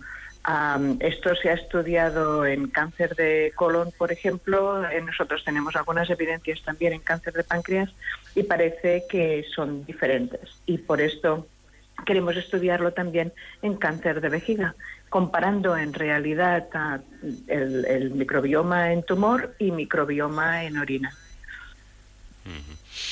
Mm, eh, dicen ustedes que este microbioma específico es, es- es poco conocido, ¿no? Pero eh, me imagino que lo que lo que sí saben ustedes es que contiene microorganismos y bacterias eh, distintas y, lo que me imagino es que tratan de estudiar eh, de qué manera actúan. Sí, ah, no solamente de qué manera actúan, ah, sino también ah, si nos permiten identificar aquellos pacientes que van a, eh, en los que su tumor va a evolucionar de una manera diferente, más agresiva, por ejemplo, o menos, y cómo van a responder al tratamiento con ah, ah, típico del cáncer, del cáncer, ¿no? En, este Ah, en este sentido, en cáncer de vejiga, uno de los tratamientos, y, de- y del cáncer de vejiga que estamos estudiando, que es el de no músculo invasivo, pero de alto grado, parece que no es que sea un cáncer de vejiga que no, ah, no tan agresivo como el músculo invasivo, pero en cambio, como es de alto grado, puede evolucionar ah, hacia un cáncer de, de vejiga más agresivo. Y lo que queremos, este cáncer de vejiga se trata con BCG, que es la vacuna de la tuberculosis, que se inyecta directamente en la vejiga. Es, ah, sería uno de los primeros tratamientos inmunoterápicos y pensamos que el microbioma puede estar modificando la respuesta a este tratamiento. Hay pacientes, un 50% de los pacientes ah, ah, no evoluciona mal, pero un 50% sí progresa y a músculo invasivo y por tanto saber es como si lanzáramos una moneda al aire, ¿no? Por tanto, saber, tener marcadores que nos permitan diferenciar a aquellos que van a ir a, peor, nos permitiría personalizar mejor lo que es el tratamiento. Otro, otro aspecto que parece ser interesante es eh, descubrir cómo influye ese microbioma del cáncer en los propios tratamientos, ¿no? Claro, esto, sí, sí, de esto se trata, ¿sabes? De lo que te comentaba, de ver si el microbioma puede modificar la respuesta al tratamiento de estos pacientes, ¿no? Con cáncer de vejiga. Se ha visto, por ejemplo, en cáncer de páncreas, no nosotros, pero, por ejemplo, el grupo de Radit Straussman ya ah, publicó ah, que ah, unas bacterias presentes en cáncer de páncreas estaban metabolizando la gemcitabina, que es uno de los agentes quimioterápicos que se dan a los pacientes con cáncer de páncreas, de forma diferente. Por tanto, es importante saber cómo las bacterias pueden estar modificando ah, la respuesta al tratamiento. Claro, eh, Teresa, sí que es fácil imaginar que este estudio servirá, por tanto, para diseñar nuevos tratamientos más eficaces ¿no? contra, contra este tipo de cáncer. Claro, imagínate, ¿no? Si, vea, si vemos que hay unas bacterias específicas que están impidiendo que la BCG en cáncer de vejiga pues tenga sea más eficaz, a lo mejor podríamos combinar BCG con un tratamiento antibiótico específico, ¿no? Que es lo que también Straussman estaba proponiendo en, en cáncer de páncreas y estaba viendo en modelos animales. Claro, esto sería muy fácil y conseguiríamos mejor respuesta. A lo mejor hay otras estrategias, ¿eh? Ah, esta podría ser una. Bueno, según he podido leer, eh, y esto en ciencia es cada vez más, más común, este trabajo cuenta con todo un equipo multidisciplinar que abarca desde epidemiólogos, no sé, hasta bioestadísticos, ¿no? Exacto. bueno, ya sabes que no, la ciencia es multidisciplinar, internacional, globalizada, no en estos momentos. Y este proyecto ah, lo apoya, lo demuestra, ¿no? Ah, somos ah, dos grupos que estamos, tres grupos en realidad, los que estamos trabajando ya, empezando a trabajar conjuntamente para llevar a cabo este proyecto. Uno es el del doctor David Strossman en el Weizmann Institute en, Israel. Es un lujo trabajar con este grupo, estamos muy contentos. Otro grupo, él es micro, es médico, ah, biólogo molecular y está ah, trabajando ah, sobre todo en la parte de microbioma, ¿vale? Y con mucha experiencia detrás. Luego está el grupo de Paco Real en el CENIO, también es médico biólogo ah, celular y molecular también en cáncer, con mucha experiencia en cáncer de vejiga, en todos los aspectos moleculares, mutaciones, tal en cáncer de vejiga y con mucha experiencia en modelos animales, en ratones. Y luego está mi grupo, que yo soy médico, soy epidemiólogo, y ah, con experiencia a nivel epidemiológico en cáncer de vejiga y también a nivel microbiómico en, en cáncer de páncreas. Por tanto, ah, en mi grupo hay ah, muchos miembros, es un grupo multidisciplinar, hay estadísticos, bioinformáticos, ah, también hay biólogos ah, y estamos, por tanto, podemos de esta manera am, a, a focalizarnos con cáncer de vejiga, pero desde diferentes ángulos y nos complementamos muy bien entre todos. ¿Cuándo podrían empezar los ensayos clínicos? Bueno, ensayos. Ahora mm, es- el proyecto ah, es preclínico, por tanto, lo que vamos a hacer durante estos tres años es contestar las hipótesis ah, que, hemos planteado en el estudio, ¿no? Ah, y luego, una vez terminados estos tres años, pensamos que podríamos trasladar los resultados a la fase clínica. Si lo podemos hacer antes, pues mejor. Pero bueno, creemos que el, el calendario, ¿no? Que nos hemos, el, el, ah, el plan de trabajo que nos hemos planteado es bastante realista. En fin, sin, prisa, pero, pero sin pausa tampoco. 300.000 euros en tres años es la, donación que, reciben. Eh, yo creo que hay que dar también la enhorabuena a la Fundación Ramón Areces, ¿no? porque la ciencia necesita de financiación, no solamente pública, sino de fundaciones, de empresas que cada vez están más comprometidas con la investigación.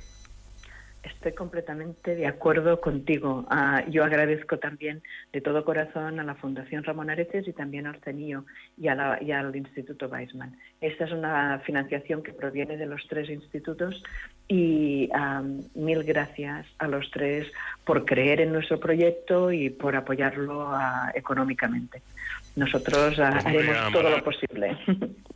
Exactamente. Nuria Malatz, jefa del grupo de epidemiología genética y molecular del CENIO, muchísimas gracias también por estos minutos que nos ha dedicado y reiterarle nuestra enhorabuena por este trabajo tan interesante. Muy buenas noches. A vosotros, gracias. Buenas noches. Eh, decíamos que, que la Fundación había otorgado estos premios, porque en definitiva no dejan de, serlo, estas ayudas para la investigación a dos proyectos, uno el de Nuria que acabamos de comentar y el otro a Eva Ortega Paino, que es directora científica del Biobanco del, del CENIO para eh, reforzar la implantación, desarrollo y coordinación de Renacer, la Red Nacional de Metástasis Cerebral puesta en marcha recientemente con el objetivo de crear una colección de muestras que puedan ser empleadas en la investigación de estas metástasis, entre otros usos. Eva Ortega Paino, ¿qué tal? Muy buenas noches. Hola, buenas noches. ¿Qué tal? Muchas gracias por la invitación. Eh, gracias eh, por atendernos y, como hemos dicho a Nuria, enhorabuena por este reconocimiento. Eh, vamos con los datos. Y es que entre un 10 y un 30% de todos los pacientes de cáncer desarrollan metástasis cerebral procedente sobre todo de tumores de mama, pulmón y piel. Mm. Dos de los principales retos de la investigación del cáncer radica precisamente en comprender por qué algunas células tumorales consiguen superar las fuertes barreras defensivas del Mm. cerebro para causar metástasis y por tanto desarrollar estrategias para bloquear este este Mm. proceso.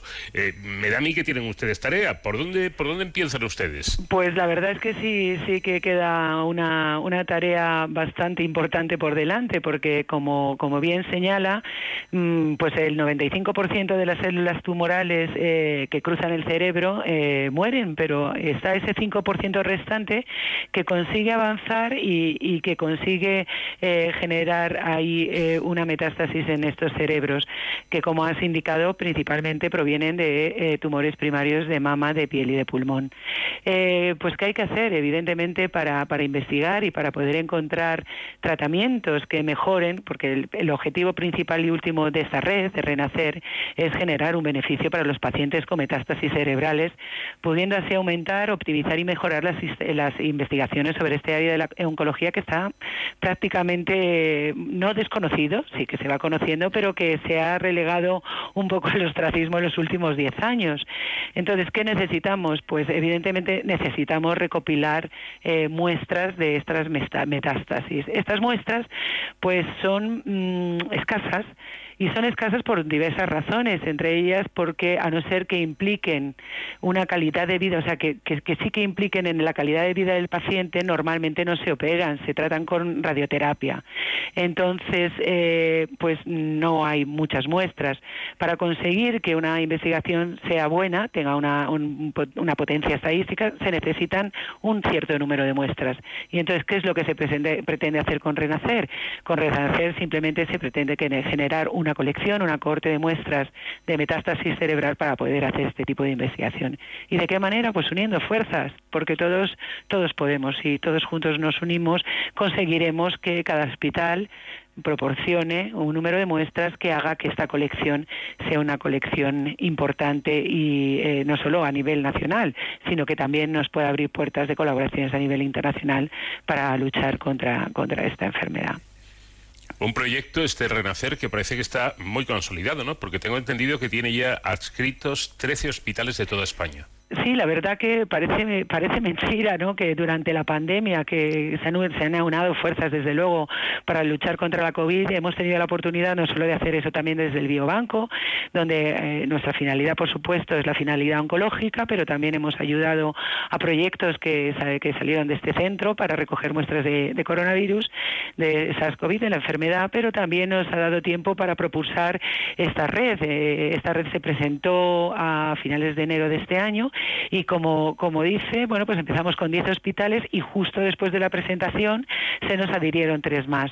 Y esto es muy significativo. Esta, esta red no, no, no sale de la nada, parte de un proyecto piloto que el investigador, el doctor Manuel Valiente, de la unidad de eh, metástasis cerebral del centro, empezó hace tiempo, hace unos cinco años, con el Hospital 12 de Octubre.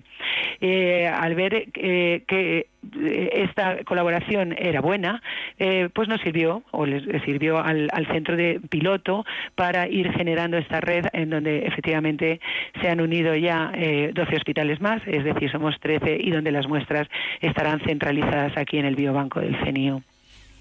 Pero buscan ustedes medicina personalizada, pero claro, para ello hay que conocer los mecanismos de, la enfermedad primero. Efectivamente, esa es la idea. La idea que tiene Renacer es, eh, una vez que se extrae la muestra, eh, por supuesto, previo consentimiento informado del paciente, esa muestra, esa metástasis, se va a crecer en, en el laboratorio como si estuviera en unas, en unas eh, condiciones parecidas a como si estuviera en el cerebro del paciente. Y ahí se va a hacer lo que se llama cribado farmacológico, es decir, se van a probar distintos eh, eh, compuestos para ver si alguno eh, consigue evitar eh, consigue evitar el crecimiento ¿no? de esa de esa metástasis o acabar con ella entonces eh, aparte de eso esas muestras también se van a utilizar de otras maneras para hacer secuenciación y todo lo que llaman ómica posible es decir proteómica genómica para ver perfiles de proteínas o si hay algún tipo de, de diferenciación dentro del genoma de los pacientes entre pacientes sanos y pacientes enfermos Y además parece que son optimistas ustedes porque esperan resultados tanto a largo plazo como a corto plazo. Eh, Sí, ¿Esto bueno. indica que están avanzadas las investigaciones? Hombre, yo creo que se sabe cada vez un, poco más. Evidentemente, cuantas más muestras tengamos, eh, nos va a dar una imagen eh, mucho más clara de la diversidad de esta metástasis, porque como bien sabe, bueno, eh, suele- se suele decir que hay tantos cánceres como pacientes, ¿no? Eh, la medicina personalizada, evidentemente, lo que nos da la posibilidad es elegir fármacos que puedan funcionar a nivel general, pero también fármacos que puedan eh, que puedan ir a nivel individual por cada paciente. 嗯。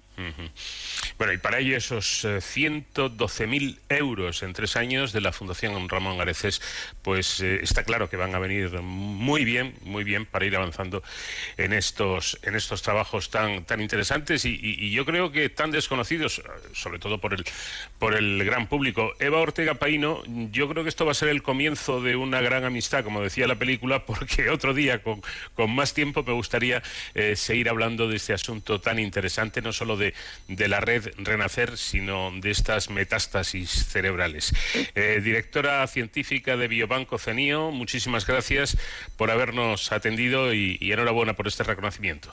Pues muchas gracias. Yo, si me permitís, los, el último, los últimos 30 segundos me gustaría agradecer eh, públicamente a la Fundación Ramón Areces eh, la confianza que ha puesto en este proyecto y, por supuesto, pues quedo aplazada para, para cuando queráis hablar eh, de las metástasis de las metástasis cerebrales o de cualquier cosa relacionada con los biobancos y los biobancos de muestras vivas. Será un placer.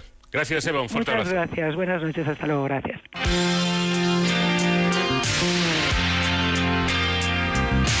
Llegamos al final, no tenemos tiempo para más, pero lo hacemos con el firme propósito de volver la próxima semana. Que ustedes lo pasen bien y ya saben, aquí tienen una cita en De Cero al Infinito. Nacho García estuvo a los mandos técnicos, les habló encantado Paco de León.